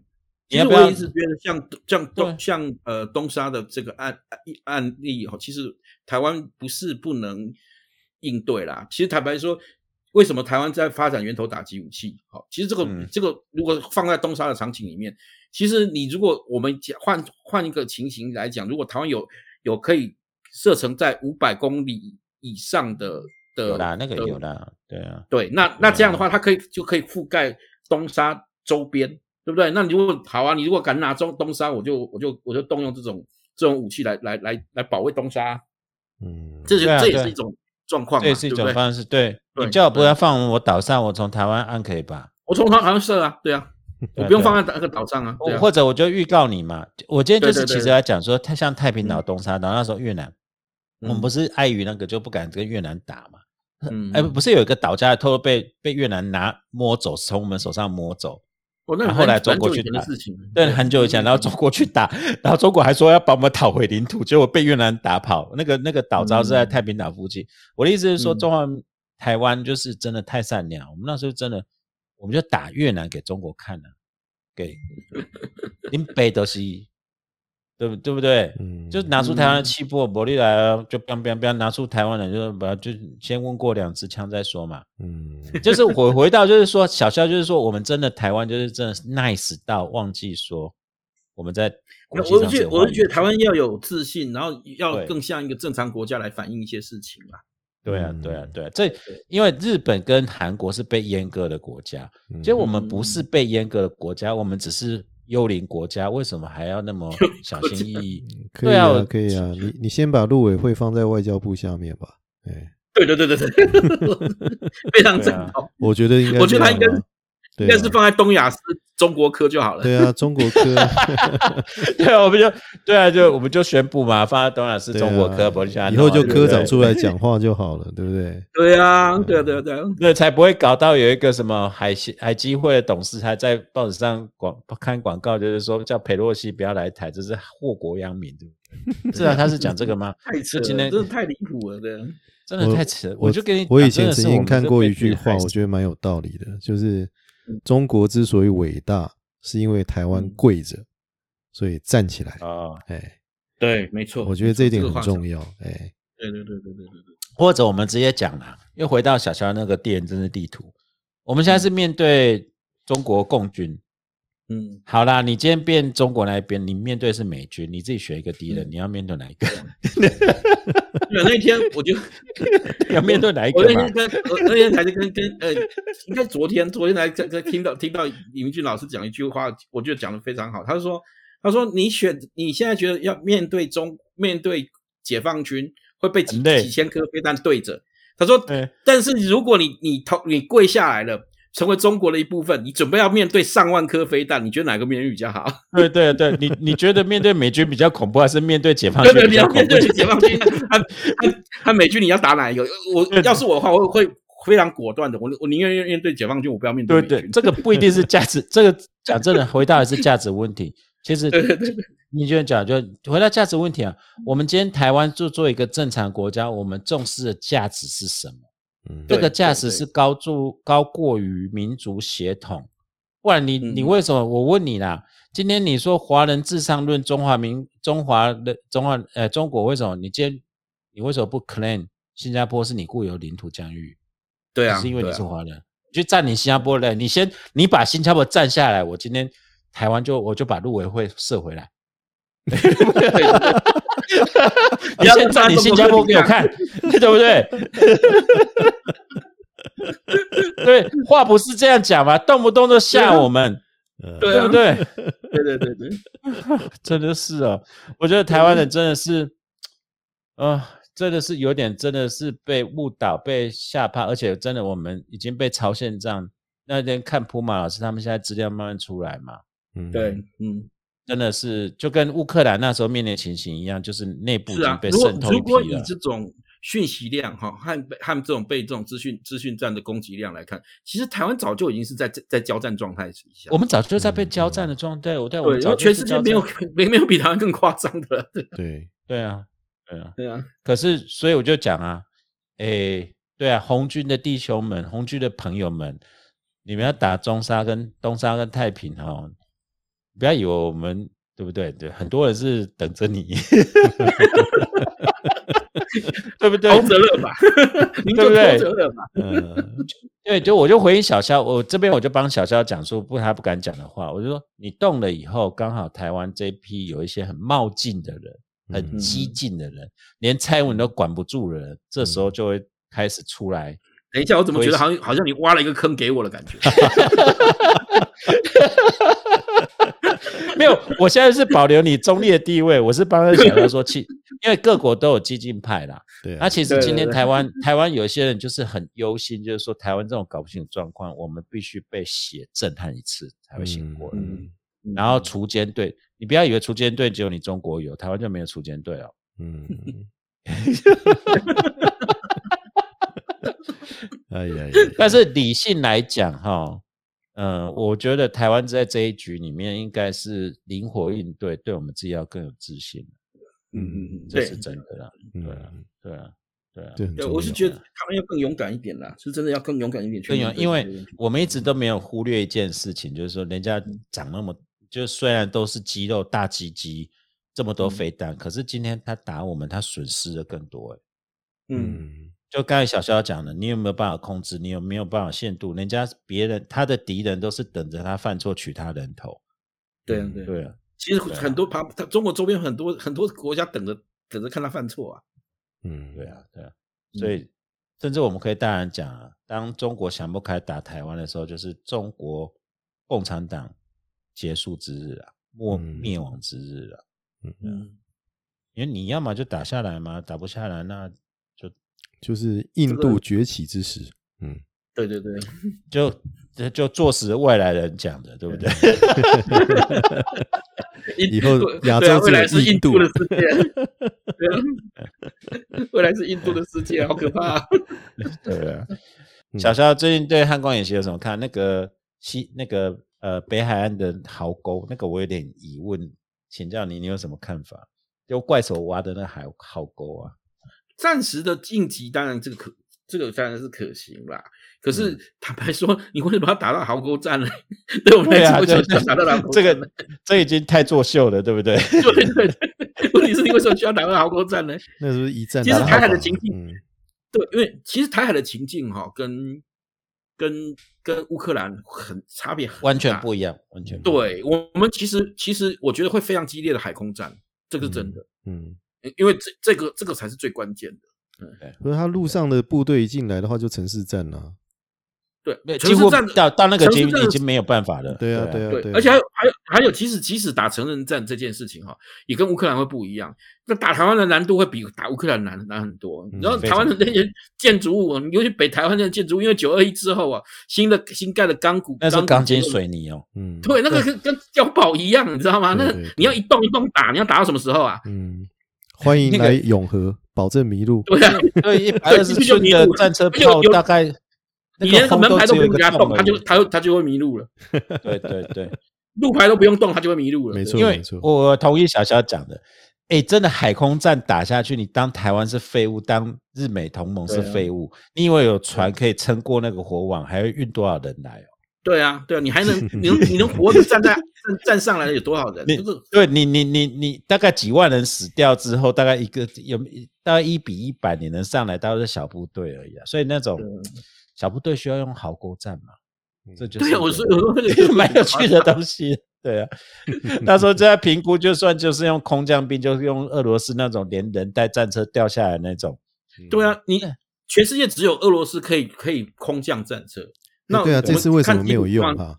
基辅有有用有用架有吗？空降有，他有有有有有，但是他那个哦，可是很下场非常惨，真的吗？下场真的非常对，因为他下下他他那个基辅攻防战，尤其是那个那个机场攻防战那一段，他们一开始确实占领了哦，嗯占可是占领没有多久，不到半个小时还一个小时，他们第第四国民警卫全部被 overrun 赶到，对，就直接直接被直接被被人家歼灭。是哦，我我我跟、嗯。我跟小肖报告，我请教一下，因为我刚好看这个资料，就是那个嗯。空降战车是听起来很吓人，可是因为空降战它是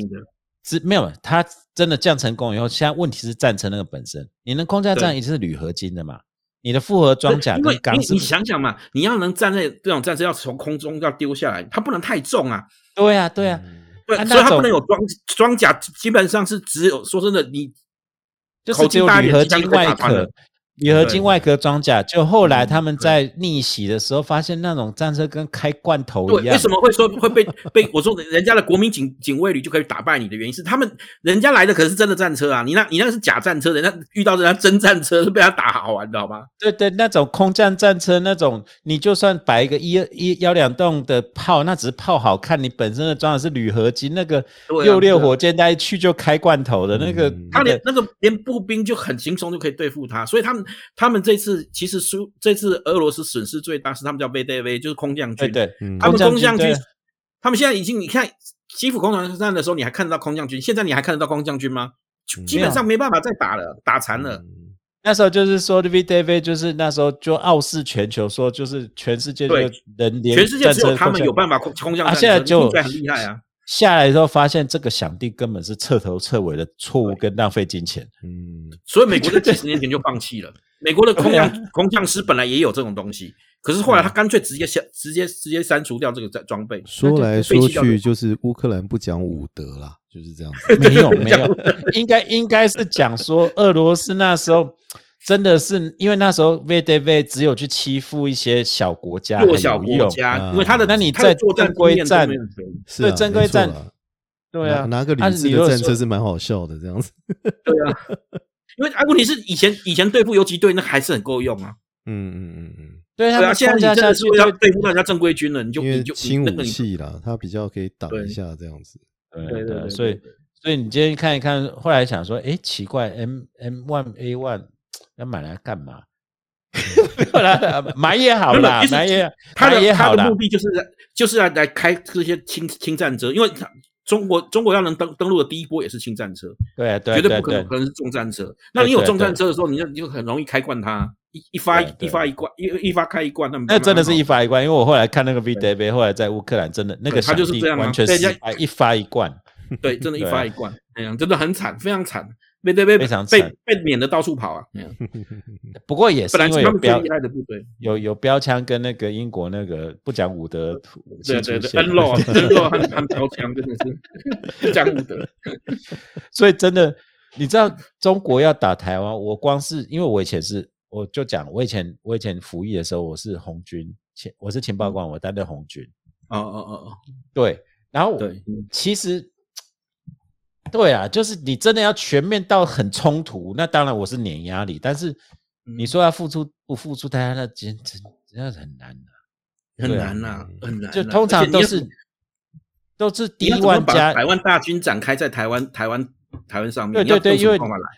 所以那时候做想，当然我那是二三十前做想定，嗯。我们就是不做到绝，都做到 D 加二，反正 D、嗯。D D 减一一定是一千多发，就跟跟现在那个 PPT 上面在幻想的火力洗地，我们也知道火力洗地那不可能，你一千多发听起来很多，一千多发连打清泉岗都不够，好不好？哦，对，对真的。这个是现实世界，这不是你在打电动，好不好？对，像俄乌克兰的情形也是这样，俄罗斯已经发射了多少的那个上万发的巡弋飞弹没有用嘛？没有用，就是没有用啊，那真的没有用啊。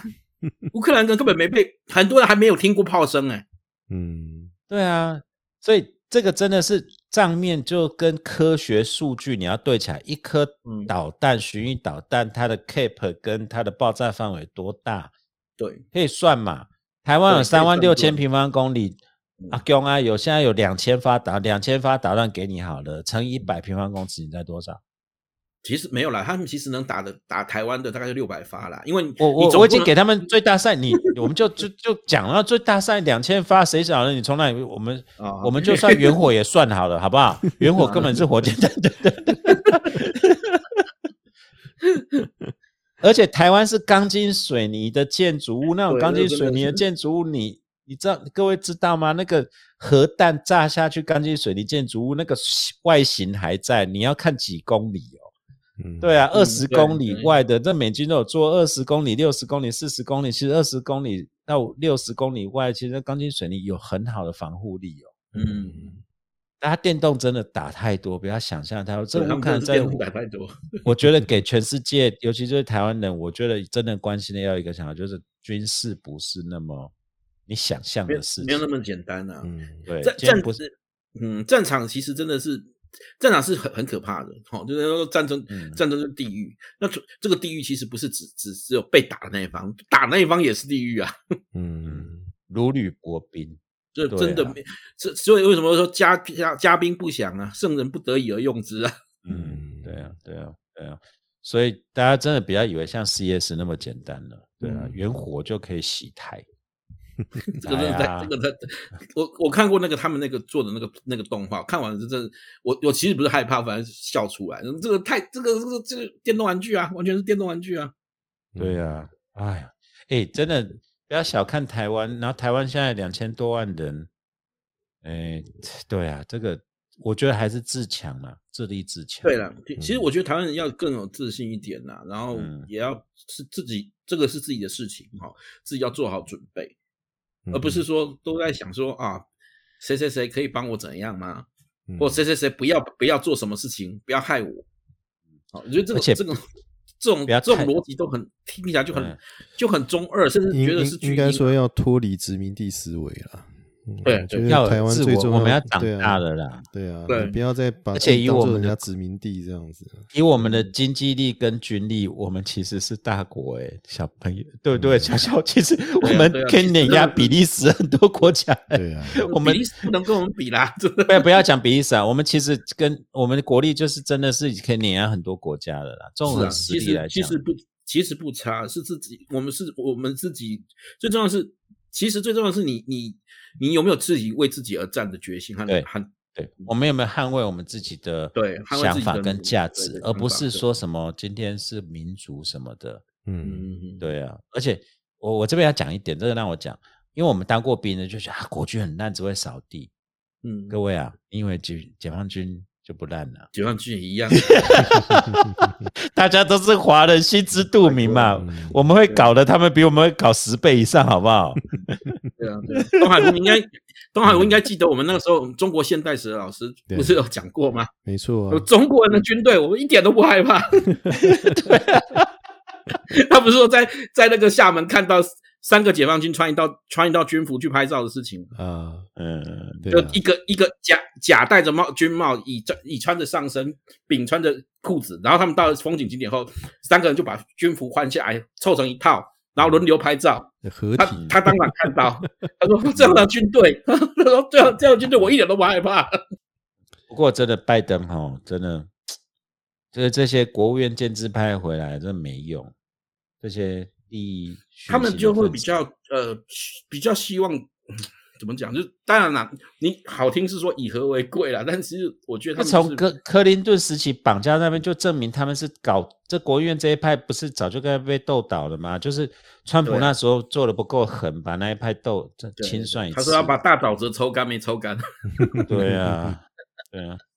不过佩洛西这次这次他来，我觉得很大一部分是呃，这他当然有他个人的相当部分是他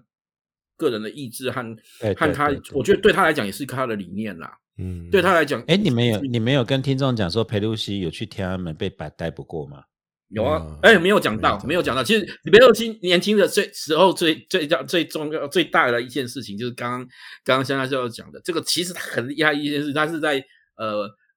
九一年九一年他去中国的时候，然后跑到天安门广场，然后拉布条，布条黑布条上面写白字，上面写就是就是像像那个什么天安门的死难死难烈士致敬，哦，他们 带种哦还带走，还带而且被公安抓，公安拿警察敲他。哦，对。对对民主党教母不是叫假的，好不好？对对对对对，他是很悍的，他非常非常悍的，对啊，而且那年轻很漂亮哦而且对。她年轻的时候很漂亮哦。嗯，对对对对对。啊对，所以对，这件事情真的非常大。其实其实中国很多的，我都要最近呢，觉得中国很多以前结结的怨怨哦，最近都在都在爆，现实像之前的夜报，像之前对对对，像之前呃，川普那时候呃的国安会副顾问 Puttinger，嗯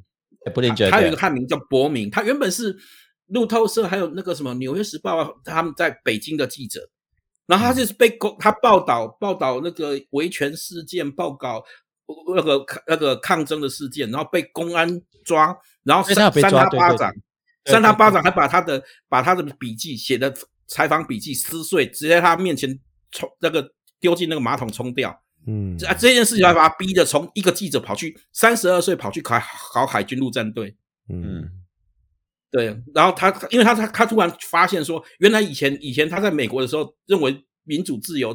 这些东西是是想当然尔的，他到到在中国他给他的很大刺激，就说原来这个东西是我们必须要捍卫的，所以他才会在高三十二岁的高龄跑去考海军陆战队，那连海军陆战队的征兵官都跟他跟他讲说，你已经三十二岁，恐怕可能考不过，你的体力可能不行这样子，结果他在最后一刻考考过。对啊，然后然后后来成为海军陆战队的情报官，然后受到佛林将军的赏识，然后他才一路才被他他他能讲非常流利的非非常流利的汉语嗯对对对，这对啊。故事我听过，对，嗯。对对对，现在最其实我就发现最近这种中国这种反贼不是的事情对，这种反贼是他自己制造的，这个 对不是真出来的。反贼进是都是你逼出来的。对啊，对对对对，他不然本来他当记者当的好好的，那三十二岁跑去考考海陆，哎，这很累哎。对啊，哎所以有也也是跟跟中国的朋友们，如果有在听，我是说，其实呃，两次世界大战，当然在美国崛起以后，我其实有一个就就是包括三本五十以前讲的，就是不要低估美国这个国家。嗯第一个包括它的资源，第二个包括它的价值观、信仰以及它的野望，这是真的不要低估。嗯我觉得，呃，这一点是这一点是不要被那种以为是打打个打个火箭就嫦娥登月月球，然后中华就复兴了。嗯真正中华的复兴不是只有这些表面，对不对？嗯嗯，对啊，这次封城，我想也是给，呃，希望给我们西台湾的人民有一些西台湾机机会来思考这个，不是西朝鲜哦，原来是西台湾。哎、我们华独还是台独，还是有自己的主张啊，对不对？西台湾这个是我们固有的领土跟疆域啊，对不对？我觉得是比较像西朝鲜。我们允许西台湾独立这样子，对对对对，我们允许西台湾我们希望西台的自自主的。哎对对对，开玩笑的啦。但是真的是希望这一这一局，就是说大家很焦虑哈。诶，我觉得不用那么焦虑啦。包括诶我前天看明居任老师，他有一点脱稿演，之后说真的，裴洛西来遇到什么波折，开始演习东沙打的时候，嗯嗯，他真的跟我们讲，他我记得他有讲一个话，我当然不是推崇明居正老师是对还是这样，嗯我只是讲我听到那句话，我觉得蛮有趣。他说那时候哈、各位小资产阶级要翻身的时候，那时候就在赌股票跟房地产。对对对对，他有讲这个 进场的好机会，进场老师，对对对对，也就是说，我们真的要信心啊！台湾啊台湾的努力跟这个是靠我们大家一起努力下来的结果对对嗯，对啊，对啊，对啊嗯。哎呀，小肖真的很有趣哎！对啊，那、你不是有去那个、那个、那个老师？哎，对、你最近就是有黑熊学院跟那对对个铺嘛？对。对啊，对，跟跟沈博阳对一起一起，就是我们我们就我们是担任黑熊黑熊学院的共同发起人啦，对，嗯。嗯。那我们其实就是说，希望就因为我们觉得这个事情就是这种全民防卫这件事情是大家的事情，对对对。每个人都有不同的角色，而且就是防卫的概念不是单单纯的说你要拿枪上前线，哦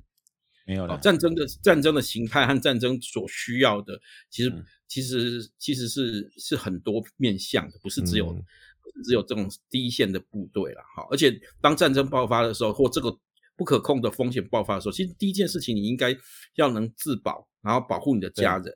然后才嗯才是才是怎么样去投入投入这个投入这个战战场的资源啊，甚至你更有能力行绿当然是投入军事行动啊。那那其实黑黑熊学院成立的目的，其实就是希望希望把这样的的意识和这样的的常识知识，呃呃，就是传传播出去。当然，更专业的部分，我们也会，我们我们自诩为就是这样这方面的平台。我们与很多其他的这种，包括救救难急救，救难甚至这种对，对救护，甚至甚至这种呃这种军事技技术方面的团队呢，我们有进行合作。嗯那他们他们他们身上更专精，那我们我们就是把这个整合起来，并且并且让大家连接起来，然后把希望把这样的的观念能能推广出去，让更多更多的台湾人学知道这件事情。我们当然不希望战争发生，但是我们至少能做这做到一件事情哈，就是风险管控有一个很很重要的原则是，如果你对于最高度的风险实现，你都能都都能有所应对和准备的话，对对对，那么我们我们才能真正的去应对这种最最不测的风险。嗯没。错。哎，啊，你们黑熊学院有没有在职专班啊？我我们没有有什么要不要要不要写论文？我们现在是没有有不用我们有什么很多课程可以做的给我们？值得我我们我们的目前现在是在一个推广推广的课程阶段，嗯。接下来我们会有一些就按照像技能树哈，就有每每个人按照自己的需求和和和偏好不同，你可以选择，比如说你你希望在急难救助上面更专精，那我们会、嗯。会有更更。会会介绍大家去上上更专精的急难救助的课程，哦比如说一些战场对啊，对对对比如说急救啊 TGCC 的课程，紧哈急救护这样子，嗯对紧急救护的军政医学的，哈嗯。那如果你你你想要做呃，比如说其他方面的，比如说我我我我更更有兴趣的，比如说在在那个呃军军事技能部分，我们有有军事技能的部分，哎，那个有什么？有射击课吗？呃，有我们有跟这样的团体合作，目前听起来很有像以前的军训课。没有没有他们其实他们的课程，个我我觉得比我们官上的对军训课更有趣，因为他们是引进美国的美国的的课程。哦好，实用为主。对对嗯对对对对对，而且而且是他们，我们是找找找找呃，接下现在接触了一个相当专业的团队啦，哈，我们我们会我们会来应该会跟他们合作，然后也会跟他们做一些联合大的演训这样子。嗯哼，未来哦，第三阶段的时候有枪可以打，就我们就要找我们去陪你。对啊，我们要去。没问题啊我们弹射击。因为对没有没有，他这个还是以 VV 枪为主，他主要是哦对，因为我们没办法拿用实这个概念对，所以我们会先用 V，对对对对，一个概念，哦，OK，OK 一个概念。因为因为因为因为国防部并还没有还没有 不同意这种事情，所以我们只能用用这种那个所谓的 air airsoft 的的的的那种的武的那个空气枪来来来练练习啊。嗯，嗯，啊，那个台湾版的锄奸队可不可以去那里报名？有没有这个这个我们等 等你等你组建了，等你组建了，没有啊黑熊还没有做到这一类。呃，爱国我想还是我们可以以从里面可以对啊，台湾骑士团对不对？骑士团对不对？不对，锄奸队，然后第第三团叫吊路灯队，对不对？还有还有放水流队吗？哎，发现了。哎，我觉得这有必要，因为这个概念其实你们都忘了，是从那个纳粹来的。嗯纳粹嗯就是、对啊，不过这也是从那个日本来，天珠就是从他们那边来暗杀政敌啊，对啊，嗯哎，真的是全天下的事情，这两两三百年都搞同一套，真的很无聊。太阳底下无新鲜事，这样。嗯呃，人类人类能人类能学会的历史教训实在是不太多，基本上是学不会的。嗯，对啊，所以我们要听从小夏的话，从这边要学历史，但是最重要的是，历史告诉我们自立自强，嗯对啊，对永远才是最天助自助者啦，对，嗯其实其实我们会推这推这个黑熊学院的部分，我们也是有感于这个啦，因为其实我们更更重要是我们把它视为一个重重大的的风险和灾害嘛。那其实台湾台湾你好，就算不算不算战争好了，其实我们也常常面临着一些复合性灾害，风灾啊、水灾啊、火灾的地震，对，对对，等等地震的的那个威胁啊，那请问一下，大家面对这种现代，尤其在城市中会引发这种复合型灾害的地方，大家能应对吗？在紧急危难的时候能不能应对？好，这个、嗯没错这个其实是我们当初的初心啦，会想到这是这个部分，因为我们看到日本在三一地震的时候，以前有一个有一个小学，有一个地方的小学叫那个地方叫腐蚀，腐蚀小学的腐蚀的小学的小孩，在整个整场呃海啸中全部生还，这个是奇迹哦，没有一个没有一个被冲走。嗯原因是因为他们在在此之前，他们接受了非常完善的的避难避难训练，嗯而且他们不但自己避难，而且还还带着家人避难。哦，哦这个这个这个这个是一个非常很棒非常哎有史奇迹啊！所以，对那我教育训练是真的有用，对这个是教育训练，他当初就是有感于这件事情哈，因为有一个也是当时一个大学教授，他注意到说之前日本日本。这这个沿海地区常常会引发海啸，但是常常都造成很大的伤亡。他认为最好的避难作为要落实到你的平常的演训，所以后来还有到处去推广，甚至到学校。那当地因为很配合，然后结果这些小学都小学生都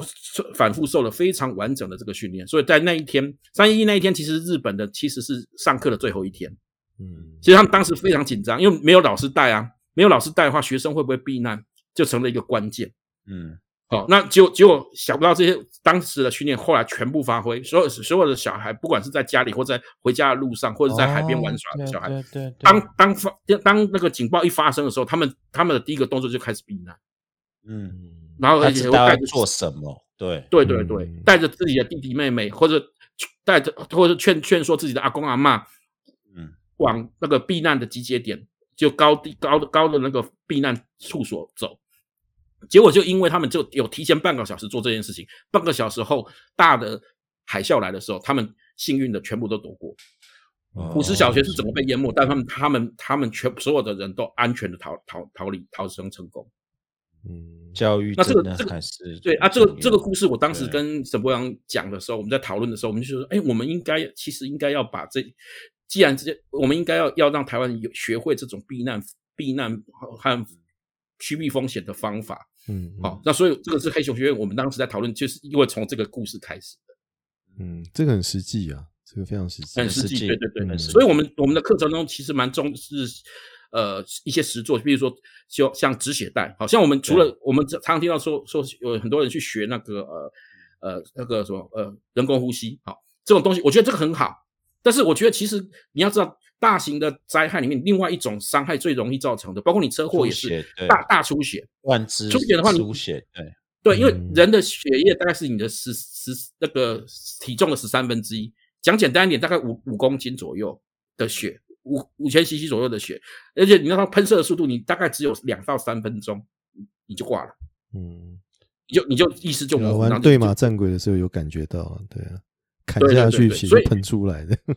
对啊，那那你大概喷一两分钟，你就你就就就没有了。对，对，所以你的急急难救助时间非常短。嗯那那这个时候，你如果学会用止血带就很重要。嗯嗯嗯好，对像我们的实作课程就就会就会大家会会会互相绑哎，这个绑止血带连我们哎在部队都没有好好，你知道吗？对对对，其实这个是连敲都没我我我。我当时我自己也都下去下去练习，我都当时就有很深的感触，说这个东西才是真正应该推广。是是，对对嗯对对对，哎止血带的使用其实是是很重要的，对啊，所以我们这这我们的课程中就大大概就就都有类似这些，还有怎么样避难啊，怎么样准备你的物资啊，好等等，哎对对这些。对对，嗯。啊，希望黑熊学院能成功啦！是啊然后我觉得呃谢谢，也需要大家的支持啊。对啊，对对啊，对啊，对啊，对啊，我觉得是蛮蛮实用的东西，对，对对对，而且我们未来也会会到台中部还有南部开课。对对对哦，这样吗？对啊，以后对对对，慢慢大概九月多还是呃，我记得好像是九月多会到台中吧，哦，十一月是带到到台南的样子。你是巡回就对了，这样。对，我们当然我们会跟当地有没有看那个接触，看有没有愿意合作的单位啦。哦哦，哦然后我们现在也开始有学校来跑来问，所以我们其实未来校可。以啊，大专院校都对对对可以嘛。嗯，对对对对对，我们未来也希望说能能能进入学校哈嗯，推广，因为我觉得这个东西是很实用的。这个倒不是说要把大家 培养成军国主义分子，不是，其实没有的很多东西是避难避难急救的的课程，我觉得这个是这个是对我们最重要的。平常也用得到不是暂时。对，平常也用得到绝对嗯绝对用得到，而且而且而而且，其实我是觉得非常实用的。我自己我自己每次上课的时候，我都会，我虽然也担任讲师，但是别的别的讲师上课，我也会在场听。嗯，我自己都觉得说啊，我都每次听他们讲，都是学到非常多的东西。嗯嗯嗯而且我也下去现场操作，我就觉得哦，那个像绑鞋止血带这件事情，我就第一次学到，才发现说哇，这个其实诶我真的深深的感触到，这个真的是非常需要的东西。嗯，哎，你讲到这个，我才讲到，我前几天，呃，前前一阵子有看到一个，这个这这段当然可以讲，有一段视频是战场救护，就反而是中国那边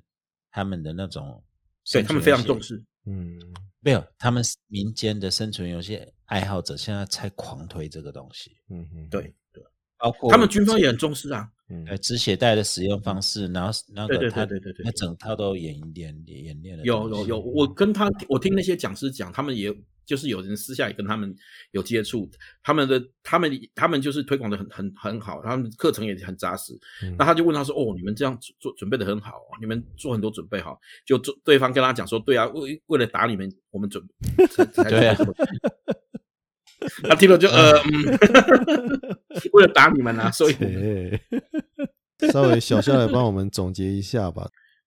我觉得其实呃，我们先从俄乌战争开始讲了哈。俄战俄乌战争俄俄乌战争现在虽然虽然我们现在看起来看起来它的热度降降低，但其实是现在是处于一个大家双方在在拉锯和压力锅的阶段。目前目前的情情势底下，其实其实是多方都在较劲诡谲哈，嗯但但这个这个的地缘政治的风险相对来讲是比较已经进入一种比较可控的阶段，或正在试图控制的阶段。那另外一个全球另外一个更重要的地缘政治风险的高高风险地区就是台海。好、那台随着这次佩洛西的亚洲行，好、那预目前预暂定也会来台湾的这种状况底下，哈，其实其实美中之间的冲突，